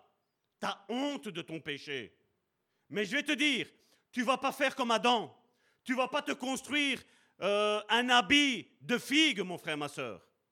Tu vas dire, voilà Seigneur, je ne te fuis pas, voilà, je suis tombé. Je te demande pardon, je ne veux plus tomber. Je veux marcher dans cette nouveauté de vie. Et la religion, comme on dit, c'est non, non, il faut vous aimer les uns les autres, hein, et moi je te haïs. Non. Je dis, il faut s'aimer les uns les autres. Et je t'aime, et je t'aime, et je t'aime, et je vous aime. Je vous aime tous. Même si vous ne m'aimez pas, c'est pas grave. Moi, je suis appelé à aimer. Je suis appelé à aimer. Peu m'importe mon amour vis-à-vis de, de, tout le monde, de vous tous qui êtes là, de ceux qui sont sur le net, de ceux qui m'aiment pas aussi. Mon amour ne changera pas. Parce que je ne sais pas avoir un faux semblant. Et si j'ai à te dire quelque chose, je te le dirai en pleine face. Jamais derrière. Parce que la médisance ouvre des portes. La médisance est un cancer. Et la seule chiméo, c'est de prendre la personne à qui tu as mal parlé et de lui dire Excuse-moi, Karine, j'ai mal parlé de toi. Excuse-moi, Joséphine, j'ai mal parlé de toi. Tu n'as pas peur de le dire? Tu dis Voilà, j'ai mal fait, j'ai mal agi. Il y a eu un moment sans. Et l'autre, qu'est-ce qu'il va faire? Moi, qu'est-ce que je vais faire? Je vais te pardonner. C'est beaucoup plus facile de pardonner quelqu'un quand l'autre qui a fauté est sincère, c'est pas vrai? Que des faux semblants comme nous voit aujourd'hui, malheureusement. Je crois, je crois. Le diable aussi et les démons aussi croient. Est-ce qu'ils sont sauvés? Non. Ça ne suffit pas de croire seulement. Tu dois croire ce que tu dis. Tu dois croire ce que tu vis. Je le crois que la sanctification est bénéfique. Je le crois, je l'ai vu. Dans ma vie, mais dans la vie aussi des autres. Et je veux m'écarter, je ne veux même pas penser à moi, je veux penser à la vie des autres. J'ai vu des personnes qui étaient pécheresses et qui ont dit Waouh, je me sens mieux maintenant. Maintenant que je vis dans la vérité, je me sens mieux. Joseph vivait dans la vérité. Il a raconté les deux songes qu'il a eus. Mais il y en a des autres, ils disaient eh, Vous avez vu comment on appelait son frère? Le grand rêveur. Celui qui va nous dominer. C'est comme ça qu'ils ont vu. Est-ce que Joseph a menti sur les rêves? Non. Il a dit la vérité. L'erreur qu'il a peut-être qu'il a peut-être fait, je dis bien peut-être, je ne, mettrai pas mes mains à couper, je ne veux même pas le juger. C'est peut-être d'avoir dit trop tôt ce qu'il avait reçu comme rêve. Mais je voudrais vous dire quelque chose. Quand vous allez regarder l'histoire de Joseph, regardez que avant même qu'il n'ait ces songes-là, son père lui avait fait un manteau bleu. Qu'est-ce que ça signifie le bleu? La royauté, le royal. Son père avait prophétisé sur son fils, malgré que quand il lui a dit les songes, il a dit, mais est-ce que même moi, ton père, je vais devoir m'incliner face à toi? Ah oui, Jacob, tu l'as enfanté. Mais lui, à une grâce supérieure à celle qui était sur toi Ah, Jacob, tu as. De toi sont sortis les douze tribus d'Israël et stop. Mais de lui, lui va sauver tes douze enfants, y compris lui-même. Est-ce que le désir d'un père, d'une mère, n'est pas de voir que les enfants aillent plus loin que toi? C'est le désir de tout père, de toute mère, c'est pas vrai? Jacob, là, n'avait pas compris ce qu'il avait fait. Mais après, il s'est rendu compte. Et vous imaginez que Jacob a vécu, alors qu'il a prophétisé sur son fils, qu'il lui a donné ce manteau-là. Il a vécu un certain nombre de temps pensant que son fils était mort. Mais son fils n'était pas mort. Il n'était pas mort charnellement. Il était mort spirituellement parlant, pas dans le sens qu'il est mort spirituellement, mais il a dit, ma chair, je vais la mettre à la croix, même s'il ne savait pas la croix. Ma chair, je la mets à la croix en signe prophétique. Moi, Joseph, humainement, je suis mort. Mais spirituellement, je vais régner. Et tu ne peux pas vivre dans la chair et régner.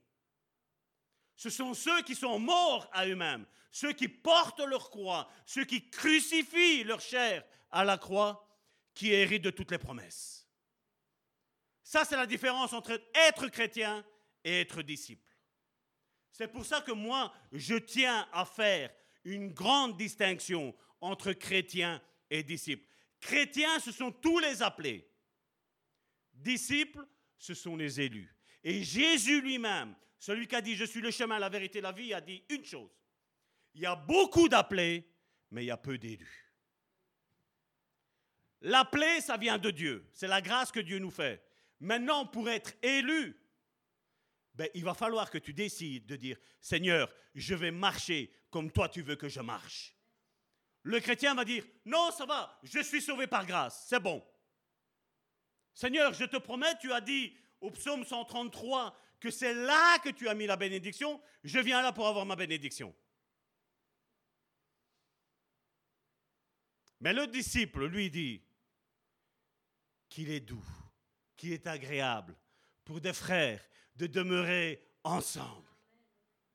Parce que c'est comme la rosée, c'est comme l'huile qui descend d'en haut, qui descend sur la tête d'Aaron, sur la barbe d'Aaron, sur les vêtements, sur l'ensemble, esprit, âme et corps de l'homme de Dieu.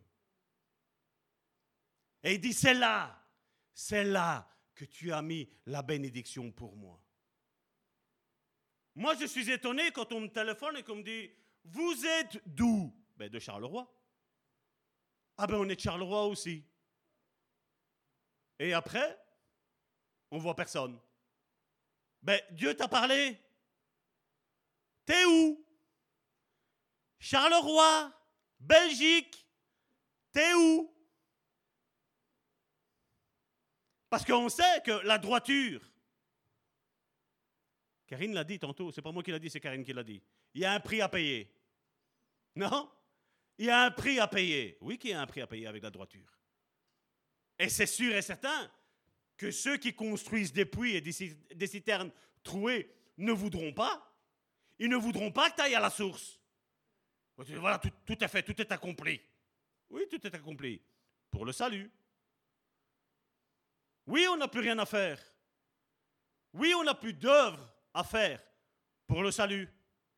Mais parce que je suis sauvé, montre-moi tes œuvres sans la foi, je te dirai que tes œuvres sont mortes. Mais ta foi avec les œuvres, ta foi, elle est vivante. Pourquoi ne pas croire en l'Église et croire aux dons? Les dons sont donnés à l'Église premièrement. Je dis bien premièrement. Mais si tu n'es pas dans le premièrement, tu ne l'auras pas dans le deuxièmement. alors on s'étonne. Mais je veux prêcher. La sentence va être dure. Non, la sentence va être très, très dure. Et alors, pour ce que je vous disais, de retourner, comme je vous ai dit la semaine dernière, je vous ai dit, le Raymond c'était, c'était de retourner à la source, de retourner au fleuve d'eau vive. Jérémie chapitre 2, au verset 13, regardez ce que Dieu dit déjà au peuple d'Israël, mais je vais vous le dire, il dit encore aujourd'hui à toutes les religions, toutes, qui se disent chrétiennes.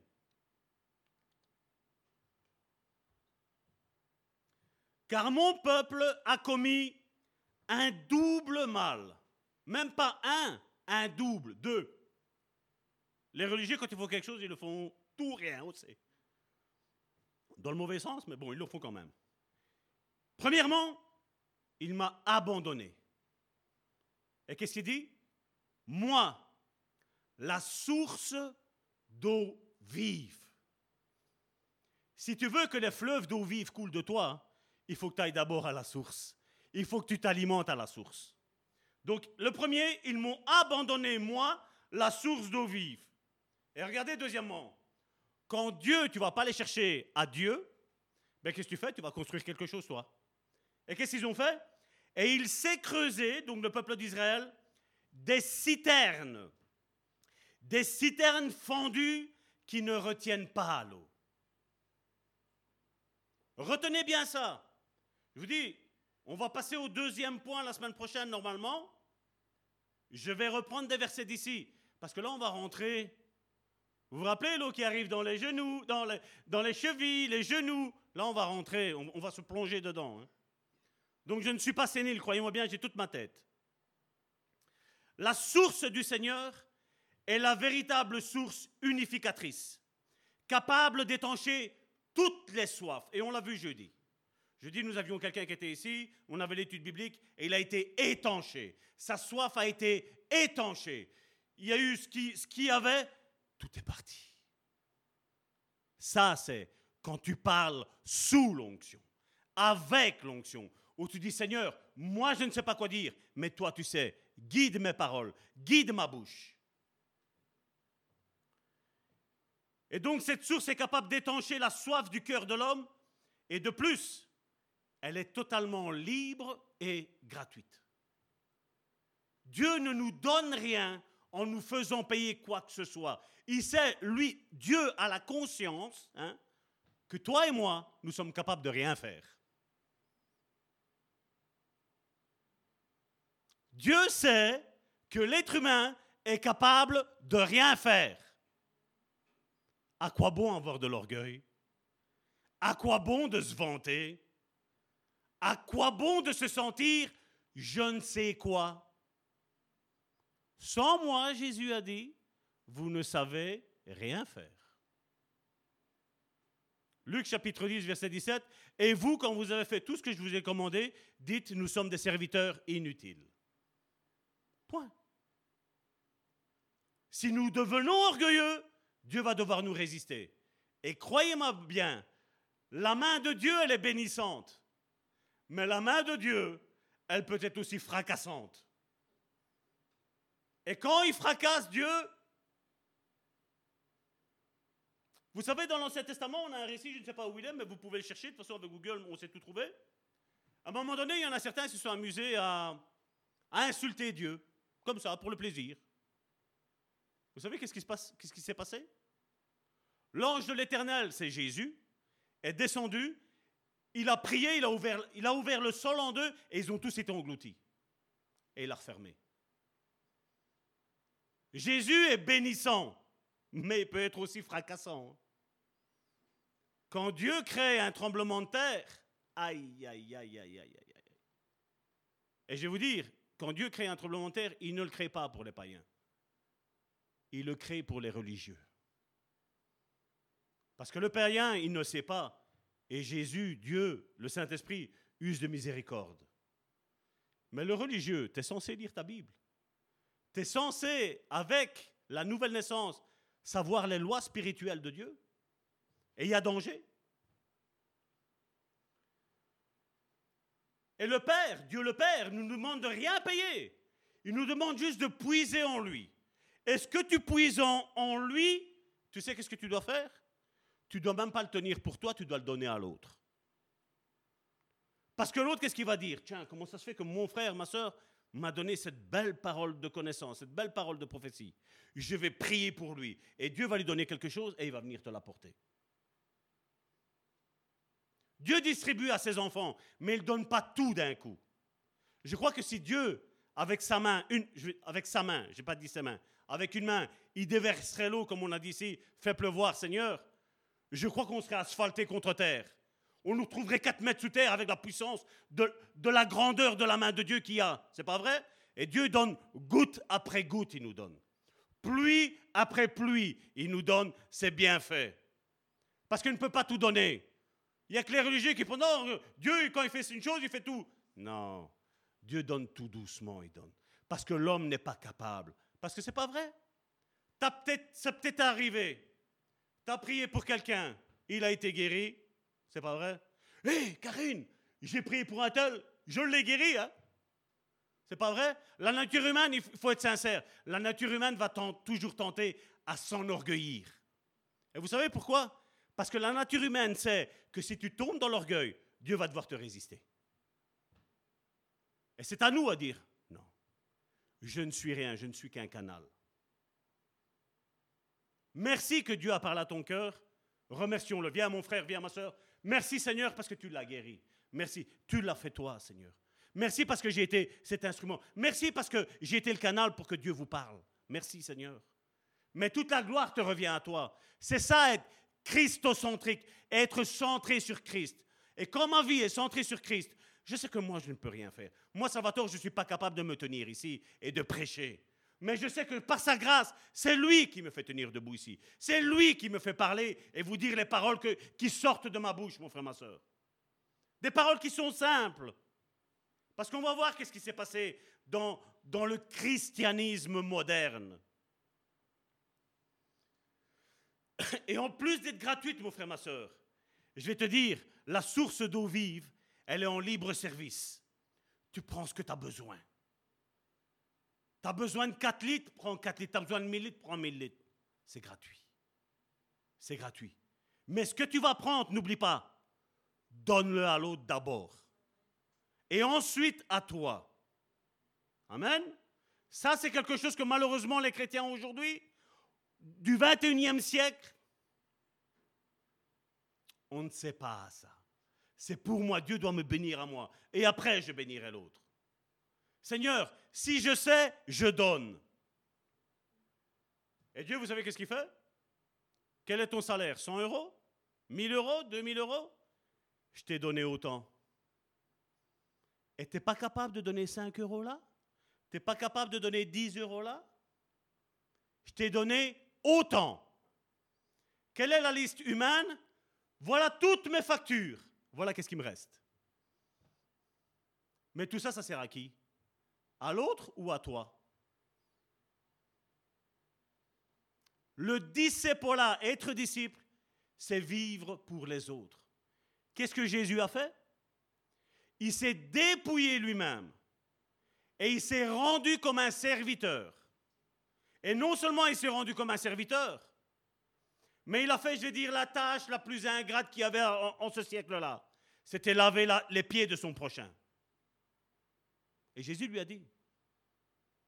Parce que Pierre a dit à un moment donné, Seigneur, non, non, ne me lave pas tous les pieds. Ne me lave pas les pieds. Toi, le Seigneur, non. Tu me l'as fait, toi Non Je vais te montrer quelque chose. Non, non, Seigneur, tu ne feras pas ça. Quelle humilité qu'il aurait, Pierre, hein Tintin, il y avait de l'orgueil derrière. Parce que Pierre et les autres, qu'est-ce qu'ils se sont dit? Pierre a commencé. C'est moi qui va vous laver les pieds? Moi, Pierre? Celui que Jésus a dit, je te donnerai les clés du royaume les clés de l'église. Sur cette pierre, je bâtirai mon église et les portes de l'enfer ne prévaudront pas contre eux. Non. Toi, Jacques, toi, tel frère, tu peux lui laver les pieds. Et Jacques a dit, non, non, moi c'est mon frère. Et l'autre, il a dit, ils avaient tous des excuses. Jésus a dit, on va mettre tout le monde, ok. Je suis le maître, ok. Je vais venir vous laver les pieds. Vous êtes content, je vous ai lavé les pieds? Maintenant, faites la même chose, vous, les uns les autres. Et Pierre, à un moment donné, pourquoi je dis qu'il avait de l'orgueil? Parce qu'à un moment donné, quand euh, Jésus lui a expliqué qu'il avait intérêt à lui laver les pieds et qu'il fallait faire comme ça, à un moment donné, qu'est-ce que, qu'est-ce que Pierre a dit à Jésus? Lave-moi tout entier. Vous voyez? Tu donnes ça, le religieux, et il veut ça. Tout le bras. Et ça, c'est les religieux. Tu m'as pas fait ça. Et elle, elle me dit, et toi, va tu m'as fait ça?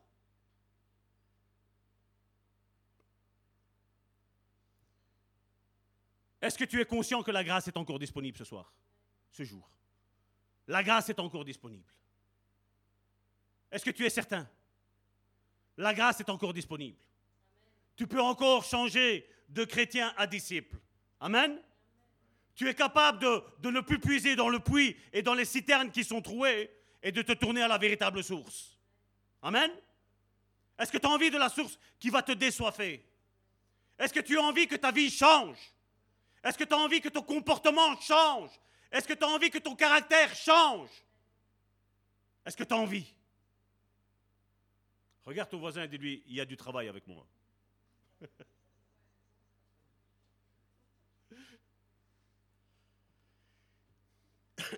Et donc là, dans ce verset-là de Jérémie, il nous parle de citernes qui représentent les alternatives avec lesquelles l'homme essaye de satisfaire sa vie ne nous sont pas données, mais elles doivent être construites. Il doit y avoir du travail. Et je voudrais dire et ouvrir une parenthèse, c'est que vous savez, au temps d'Israël, quand il y avait une guerre, eh bien, il y avait des gardes qui étaient mis au niveau des puits, au niveau des citernes. Vous savez pourquoi? Parce que si tout le monde allait se coucher, et que le puits était là, la citerne était là, et l'image de ce que vous voulez. quelque chose qui a été fabriqué par l'homme et qui retient l'eau. Je vous ai dit la semaine dernière, ces choses-là, normalement, il fallait les vider, il fallait nettoyer parce qu'il y avait plein de bactéries, parce qu'il n'y avait pas de courant qui circulait. Donc c'était de l'eau qui était stagnante, c'est pas vrai? C'est ce que j'ai dit la semaine dernière. Mais qu'est-ce qui se passait aussi? Il y avait autre chose. Quand un pays était en guerre contre Israël, ben, ce pays attendait qu'il faisait nuit, Israël allait se coucher, et qu'est-ce qui se passait? Il y avait un espion, du moins des espions qui arrivaient, ils jetaient du venin ou un poison dans l'eau, eux, ils allaient boire et ils mouraient. Tandis que quand tu vas boire à la source d'eau vive, tu sais que c'est pur. Tu sais que l'eau est toujours potable. Vous le savez que quand on boit de l'eau qui est non potable, il y a des sérieux problèmes avec notre santé? Combien ont des problèmes de ne pas boire, de, de boire plutôt, de l'eau non potable De l'eau qui ne provient pas de la véritable source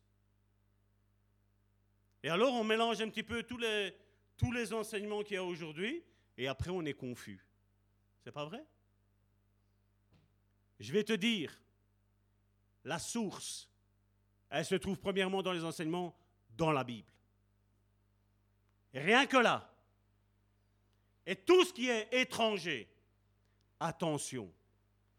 Parce que n'oubliez pas, toi et moi, nous sommes en guerre. Il y a un ennemi qui ne nous aime pas. Cet ennemi, on l'appelle le diable. Cet ennemi, on l'appelle les démons. Ces ennemis, on les appelle même des chrétiens, malheureusement. Parce que même si on est soi-disant unis, tout le monde est désuni, croyez-moi bien.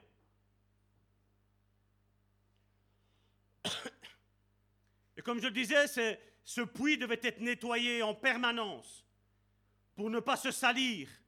Et ce puits devait dépendre aussi de la pluie qui descend du ciel. Mais la source, il n'y a pas besoin. La source est un rocher qui nous suit à toi et à moi. Là où on va, le rocher, la source, elle vient. Mais je dois être proche du Seigneur. Si je m'éloigne de la source, qu'est-ce qui va se passer? Ben, Il va falloir que je construise un puits. Il va falloir que je construise une citerne.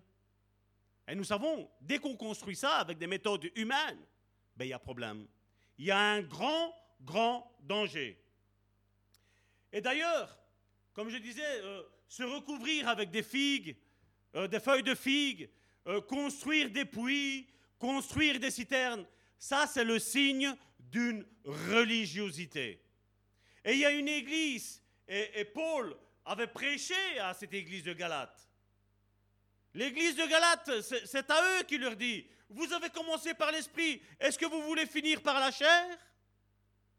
C'est à cette église-là qu'il le dit. Et dans Galates chapitre 3, verset 5, qu'est-ce qu'il nous est dit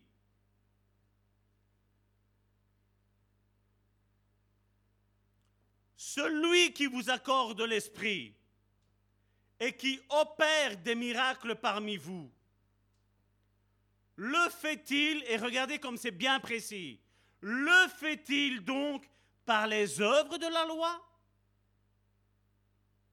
Il précise. Est-ce que Dieu a fait des miracles? Est-ce que Dieu a guéri à cause de ça? Ou alors il dit, ou par la prédication de la foi.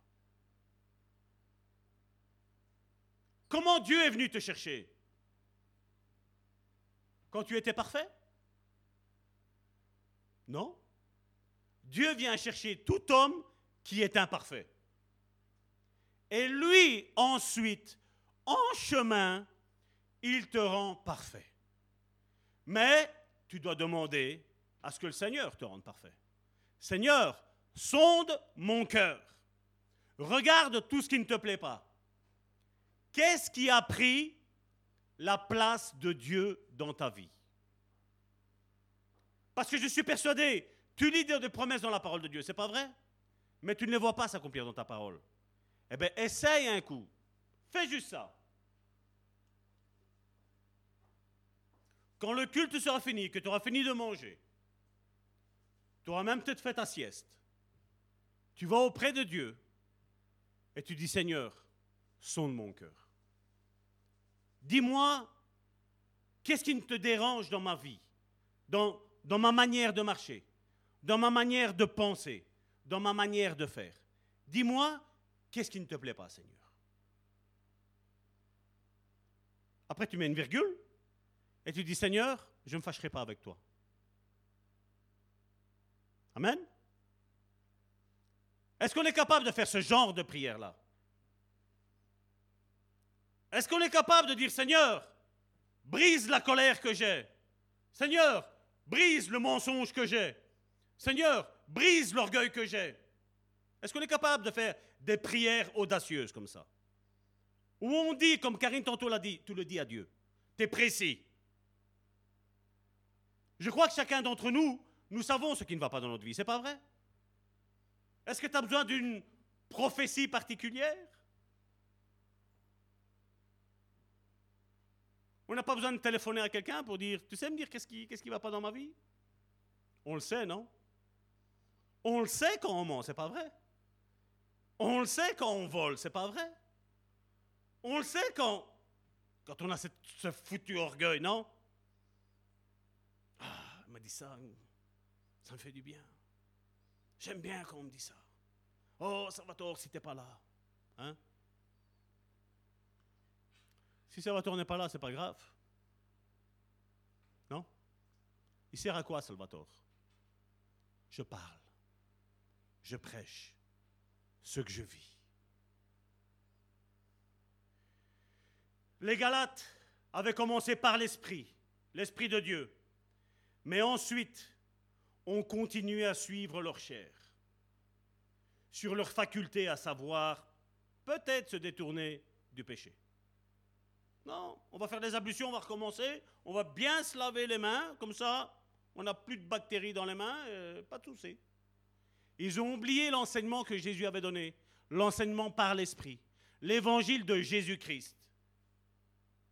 Et ils ont commencé à avoir des alternatives et des alternatives, je vais te dire sincèrement, elles ne fonctionneront jamais. Parce qu'elles vont te prendre tout ton temps, mon frère, ma soeur. Parce qu'il y a quelque chose que l'être humain, je veux dire, qui normalement est à Christ, a oublié. Et on va en parler. Et on le voit que beaucoup cherchent Dieu pour les miracles, pour les guérisons, pour euh, les paroles de connaissance, paroles de prophétie. Mais rechercher Dieu pour Dieu, point. C'est trop dur, hein, ça. C'est trop dur que Dieu nous dise, Salvatore, voilà, ça, il faut que tu arrêtes maintenant. Tu avais tes plans, comme j'ai pris la semaine dernière, tu déchires ta liste, viens à mes pieds, je vais te redonner ma liste. Je vais te dire ce qu'il y a à faire. Et je vais vous dire, quand Dieu dit ça, il ne faut pas avoir peur. Parce que Dieu, vous savez qu'est-ce qu'il est en train de faire à ce moment-là? La liste que tu avais faite, toi, toi, toi, je pense au toi, la liste que toi tu as faite, Dieu va te donner ces choses-là et il va même en rajouter. Parce que Dieu fait toujours au-delà de ce que nous pensons et nous imaginons. Mais seulement Dieu veut, Dieu veut, comme vous avez eu cette semaine-ci, je crois que c'est cette semaine-ci que je l'ai envoyé, que tu fasses un sacrifice. Que ton Isaac, tu l'apportes sur l'autel. Tu viennes brûler cette liste-là. Et Dieu va te redonner une nouvelle liste rafraîchie, toute neuve, avec la mise à jour, la dernière mise à jour qui est faite, sans virus. Et donc ces aspects sont également présents aujourd'hui dans certaines églises, et qui, bien qu'elles soient parties d'un réveil, marchent dans le naturel en essayant de faire bouger les choses plutôt que de dépendre de Dieu. Il y a différents types de substituts que l'Église a créés en elle-même. Et un des premiers, et qui a été comme je dis, la dégringolade dans tout, mon frère, ma soeur. Vous savez c'est lequel? C'est la connaissance de la théologie et de la doctrine. Je ne dis pas que ce n'est pas bon et qu'il ne faut pas de doctrine, je ne dis pas ça. Je veux dire, mais ça, c'est comme ça. Comme je dis, si une doctrine t'est donnée et qu'elle n'est pas en accord avec ce que la Bible te dit, jette jette-la parce qu'elle va te nuire. La même chose, la théologie. Et croyez-moi bien, aujourd'hui, certains mettent études bibliques, école biblique, par exemple, pour avoir un diplôme. On se moque de qui est-ce qui va nous prêcher. Tant que j'ai le diplôme. Non, mon frère, ma soeur. La théologie, ça veut dire l'étude de Dieu. Et l'étude de Dieu,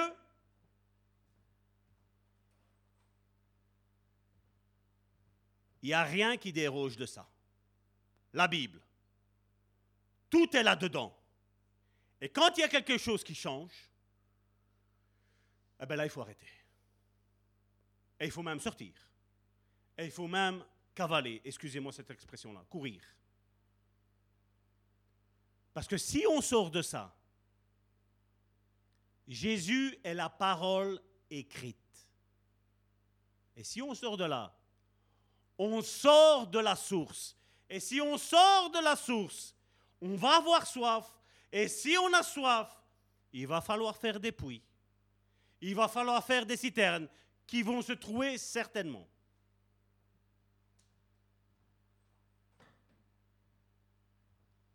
Et donc la connaissance de la théologie, la doctrine a pris la place de la révélation. Ah j'ai étudié, ils m'ont dit ça à l'école biblique. Et si c'est faux, tu vas faire quoi? Si tu sais que quelque chose ne marche pas dans ta vie, qu'est-ce que tu vas faire? Tu vas pas changer? Tu vas attendre, je vais attendre que ça fonctionne. Non, tu vas changer. Tu vas faire en sorte que ça fonctionne. Quand tu fais quelque chose que ça ne fonctionne pas et que tu dois absolument le faire, tu vas essayer d'une autre manière, c'est pas vrai? Je vous ai déjà donné cet exemple avec euh, faire euh, un plat à la sauce tomate, une lasagne. Si ça ne fonctionne pas d'une manière, ben, je fais d'une autre. Mais jusqu'à quand j'y arrive, si d'autres ont réussi à le faire, tu es capable de le faire. C'est peut-être la méthode qui n'est pas bonne.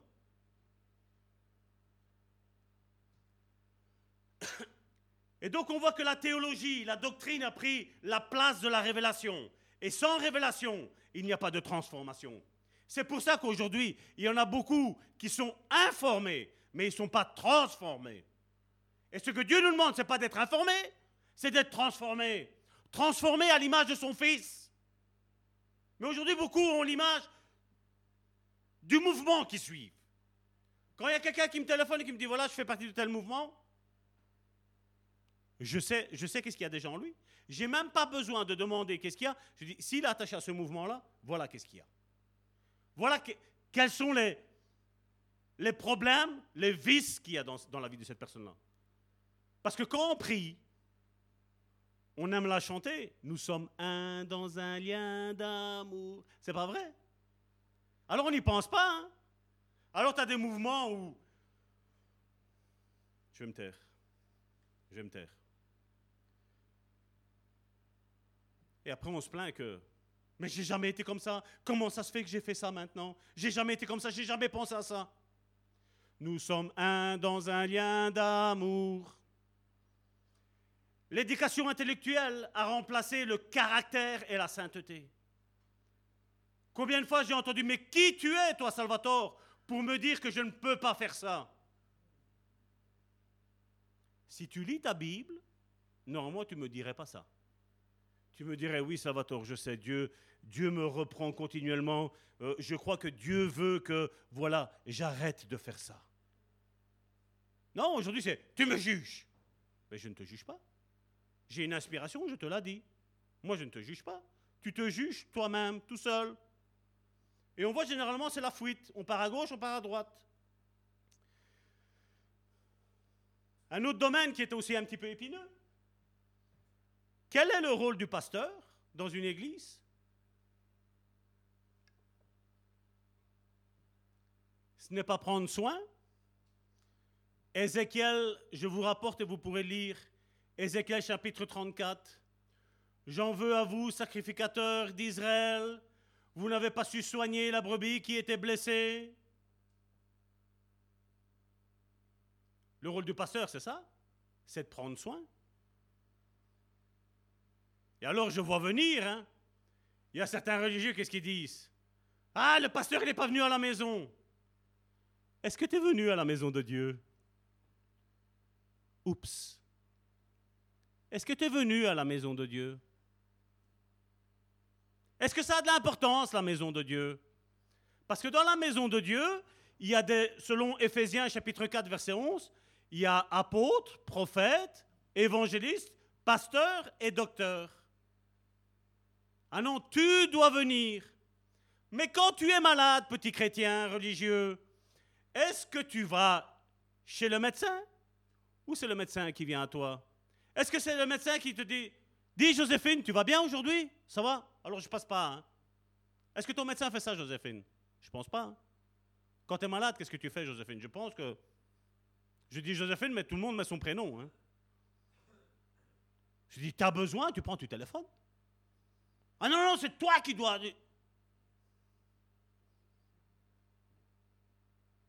Le père, quand il attend le fils prodigue, où est-ce qu'il est?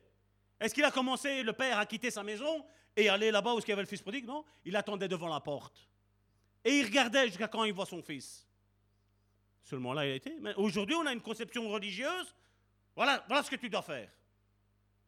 Et toi, qu'est-ce que tu dois faire? Chaque chrétien a des devoirs et des obligations. Je dis bien chaque chrétien, chaque disciple, on a des devoirs et des obligations. J'ai des choses à faire et des choses à ne pas faire. Et je n'ai pas à me sentir, moi, Salvatore, le centre du monde où vous devez avoir toute votre attention sur moi. Non? Si j'ai besoin de prière, je vous dis, Église, priez pour moi. J'ai besoin. J'ai des problèmes. Et alors, comme je disais, le, le pasteur, normalement, est censé, je dis bien censé, parce que bon, aujourd'hui, on voit pasteur ça, ici, comme ça, et on prêche. Il est là pour soigner. Alors, comme les pasteurs maintenant se sont amusés à être des docteurs, ben, qu'est-ce qu'on fait? Tu as un problème? Va voir le psychiatre, va voir le psychologue, va voir le médecin. Oups Oups Les moyens humains. Vous savez, j'ai travaillé dans le domaine où je devais conduire des personnes qui étaient malades, psychologiquement parlant. Donc c'est tout ce qui est attrait à l'âme. Et vous savez, quand il devait être interné, il fallait de 6 à 8 mois en dehors de la période d'hiver. Parce que la période d'hiver, c'était un an. Les plus grands cas de dépression, mon frère, ma soeur, arrivent toujours en hiver. Vous, voyez, vous ouvrez votre porte pour aller travailler, il fait noir. Vous rentrez dans votre bureau, vous rentrez dans votre usine, vous rentrez dans votre lieu de travail. Quand vous avez fini votre journée, vous ouvrez et il fait noir. Qu'est-ce que tu veux ne pas broyer du noir?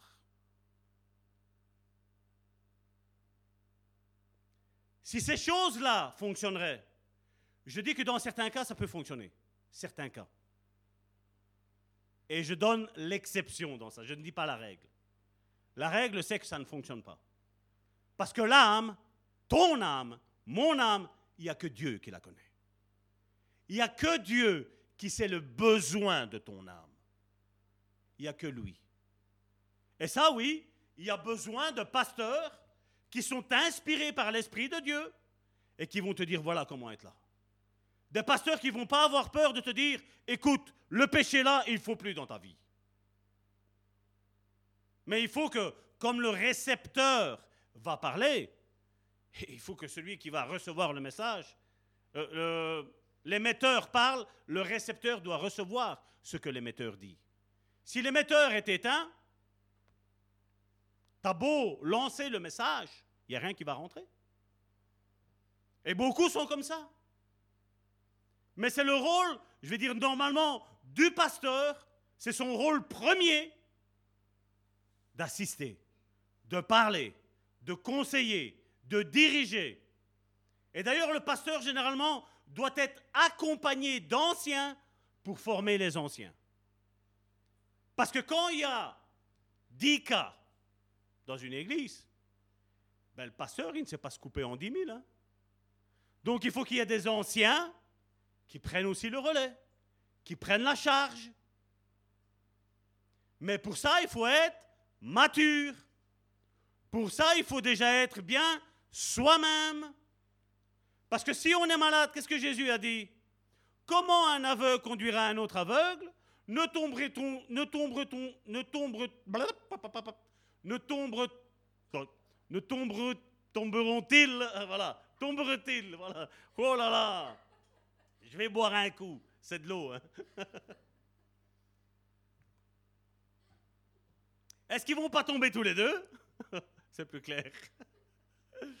Est-ce qu'ils vont pas tomber tous les deux? Ben oui. Mais aujourd'hui, l'Église a cherché des alternatives. Est-ce que vous avez déjà entendu qu'il ne fallait pas faire rentrer le monde dans l'Église? Ben je vais vous dire, le monde y est rentré quand on conseille comme ça. Va voir le psychologue, va voir le psychiatre.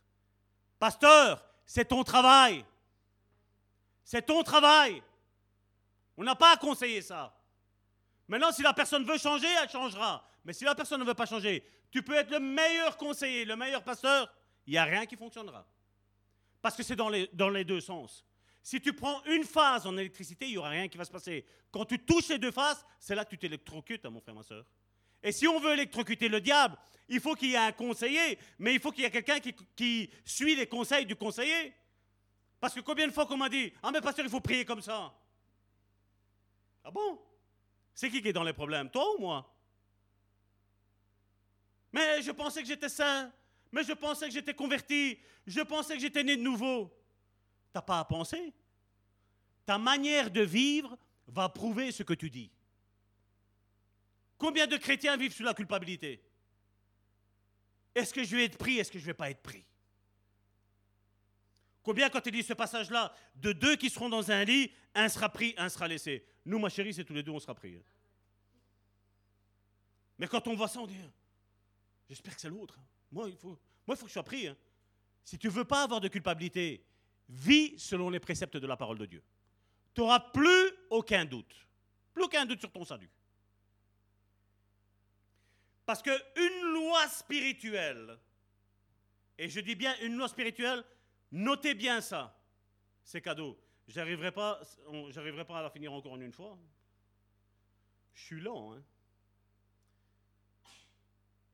Une loi spirituelle stipule que pour notre travail, pour que notre travail s'épanouisse, je vais vous dire, qui est-ce qui qui est-ce qui veut réussir dans toutes ces entreprises? Je crois que c'est tout le monde, n'est-ce pas? Proverbe chapitre 16, verset 3. Et ensuite, on prendra le verset 9. Je vais vous dire pourquoi il y a beaucoup de choses qui ne fonctionnent pas. Ou que tu as raté peut-être.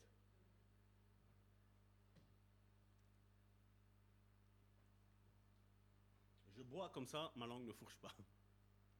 Recommande tes œuvres à l'Éternel, et tes projets se réaliseront. Verset 9, toujours de Proverbe chapitre 16, nous dit, L'homme projette de suivre tel chemin. Et qu'est-ce qu'il est mis? Et Dieu dirige ses pas. Alors quand j'entends des prières, ou je vois sur Facebook, vous savez quand vous mettez, vous mettez ce que vous pensez sur Facebook. Et t'as les petits religieux qui viennent. Il est écrit, il est dit, et tchic, et tchac. La Bible me dit Proverbe chapitre 16, verset 3. Recommande tes œuvres à l'Éternel. Qu'est-ce que ça veut dire, recommande tes œuvres à l'Éternel? Tantôt, Karine a parlé, et regardez, on arrive sur le même point, sur la même lignée. Et on va terminer, on va clôturer avec ça aujourd'hui. Recommande tes œuvres à l'Éternel, ça veut dire quoi? Karine tantôt a dit, le Seigneur disait, qu'est-ce que tu veux que je fasse? Et il veut que tu le dises. Il veut que je le dise. Recommande tes œuvres à l'éternel. C'est quoi? Seigneur, voilà. J'ai ça à cœur. Aujourd'hui, voilà, voilà ce que je projette, moi, Salvatore, de faire. Toi, qu'est-ce que tu en penses? Vous savez, le toi, qu'est-ce que tu en penses? Ça change tout. Hein. C'est comme si je dis, Karine, prends-moi une bouteille. Karine va me regarder. Mais si je dis, Karine, tu sais me prendre une bouteille, s'il te plaît. Elle a le sourire. Hein. J'ai juste dit, s'il te plaît, elle a le sourire. Recommande tes œuvres à l'Éternel et tes projets se réaliseront. Et le problème quand ça ne fonctionne pas, vous savez, c'est pourquoi? J'ai décidé que ça doit être comme ça et c'est tout. On fait les choses, Seigneur, tu m'accompagnes. Il y a quelqu'un qui a dit un jour, Seigneur, nous n'irons pas combattre si tu ne viens pas avec nous. Nous n'irons pas combattre. Je reste ici. Tu veux qu'on aille combattre? Mais ben, tu viens avec nous. Mais si tu n'es pas là, moi, je n'y vais pas. Ça, c'était écrit bien longtemps après. C'est ce que ça veut dire. Recommande tes œuvres à l'Éternel et tes projets se réaliseront. Mon frère, ma soeur, tu crois que lorsque tu pries pour la conversion de quelqu'un, Dieu va te dire non Je répète la question. Quand tu pries pour la conversion de quelqu'un, tu crois que Dieu ne va pas t'écouter?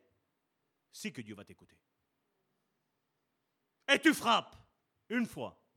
Et tu frappes deux fois. Et tu frappes trois fois. Et je frappe des milliers de fois. Seigneur, tu as dit, moi et ma, et ma famille, nous serons sauvés. Nous servirons l'Éternel. Tu l'as dit, je mets ma foi sur ce que tu as écrit. Je vais vous donner un truc. Le truc, c'est, comme je, fais moi, Seigneur, Voici le verset. Tu l'as écrit. Et je le prends pour moi. C'est mon réma. Moi et ma maison, nous servirons l'Éternel. Seigneur, tu as écrit, tu as dit que par ces meurtrissures, je suis guéri. On n'est pas des chochottes, mon frère, ma soeur. On est des guerriers. Et Dieu est le chef de l'armée du roi d'Israël. Le roi des rois, le seigneur des seigneurs. Nous sommes des guerriers. Mon frère, ma soeur, ne te relâche pas dans la prière. Prie, frappe, bouscule l'épée, le bouclier de la foi. J'ai foi, Seigneur. Tu as dit, tu vas le faire. Tu l'as fait par le passé, tu vas le faire par le présent. Et tu le feras même dans le futur. Non, nous, on est là, Seigneur, Seigneur, je t'en supplie, change mon cœur. Mais c'est quoi ça pour des guerriers?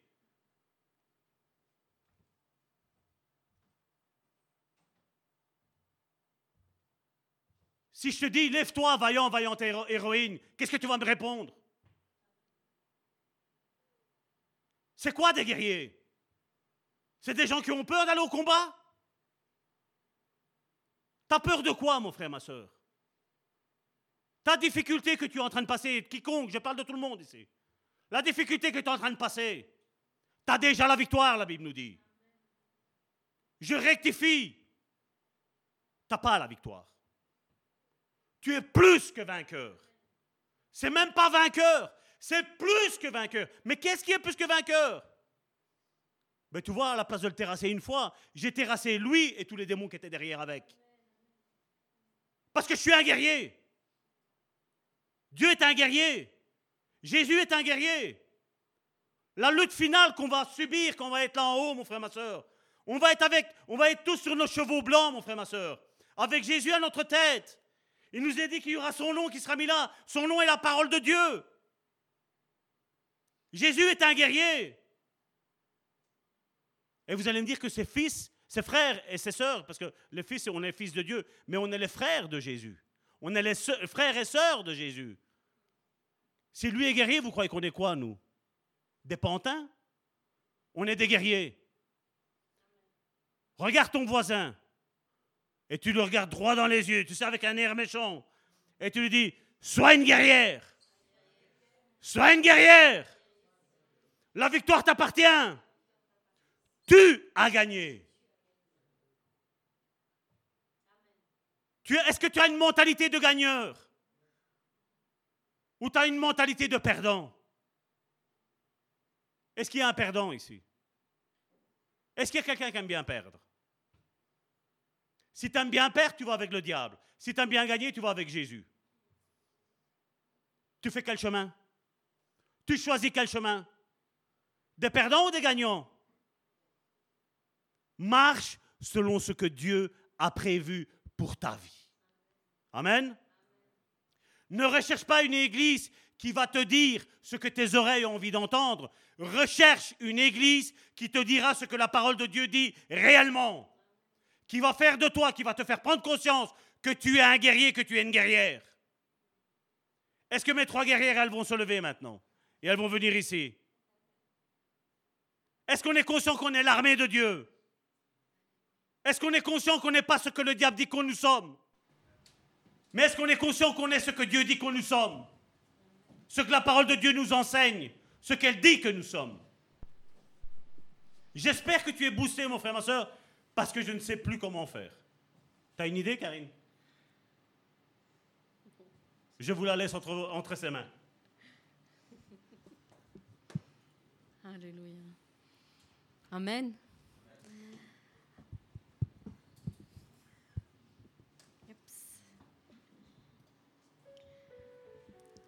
Tout ce qu'on peut faire, c'est de déclarer les choses. Je pense qu'on va finir par là.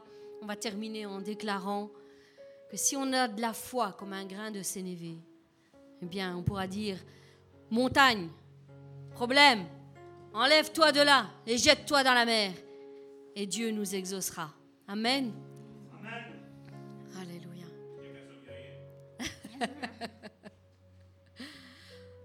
Allez, on avance en tant qu'armée.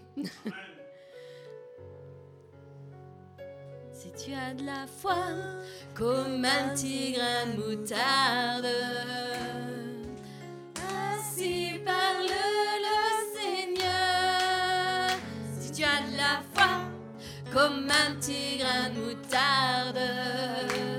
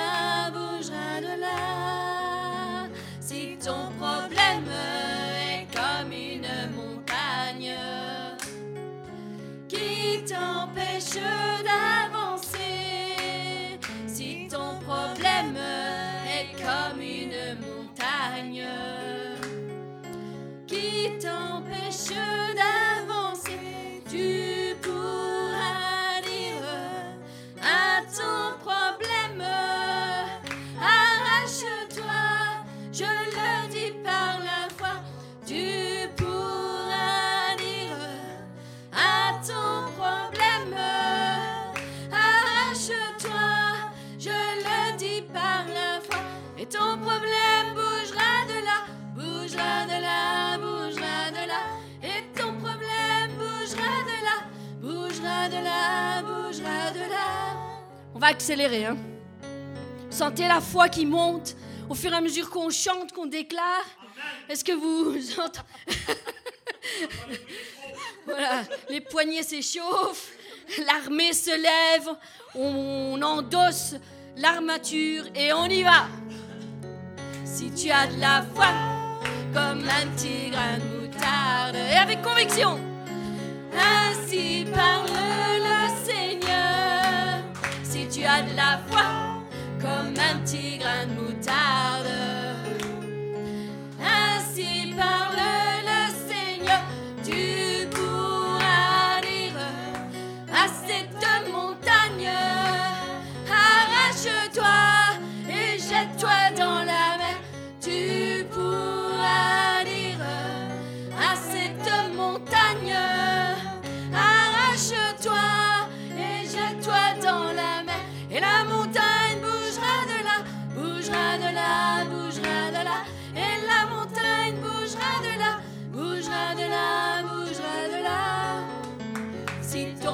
est comme une montagne qui t'empêche d'avancer, si ton problème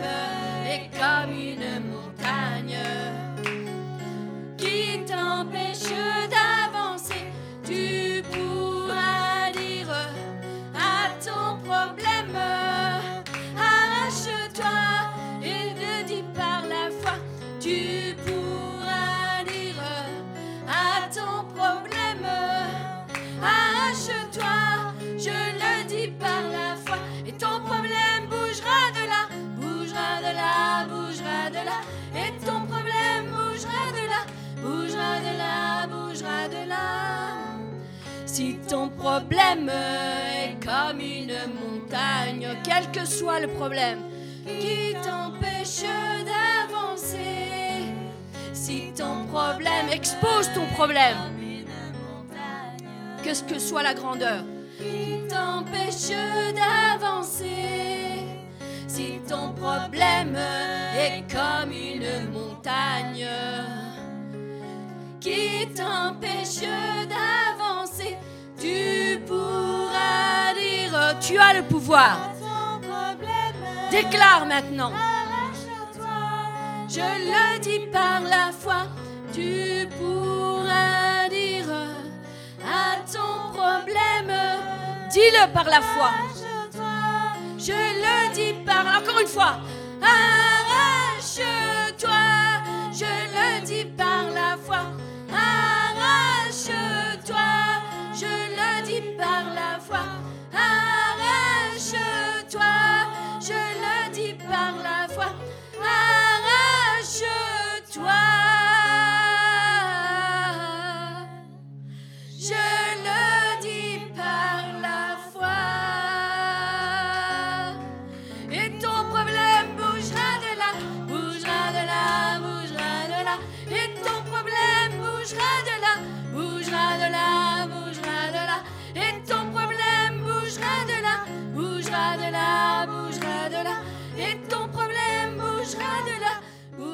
de là, bougera de là. Tu pourras dire, tu peux le dire. À ton problème, fais des prières précises, claires. Rache-toi. Je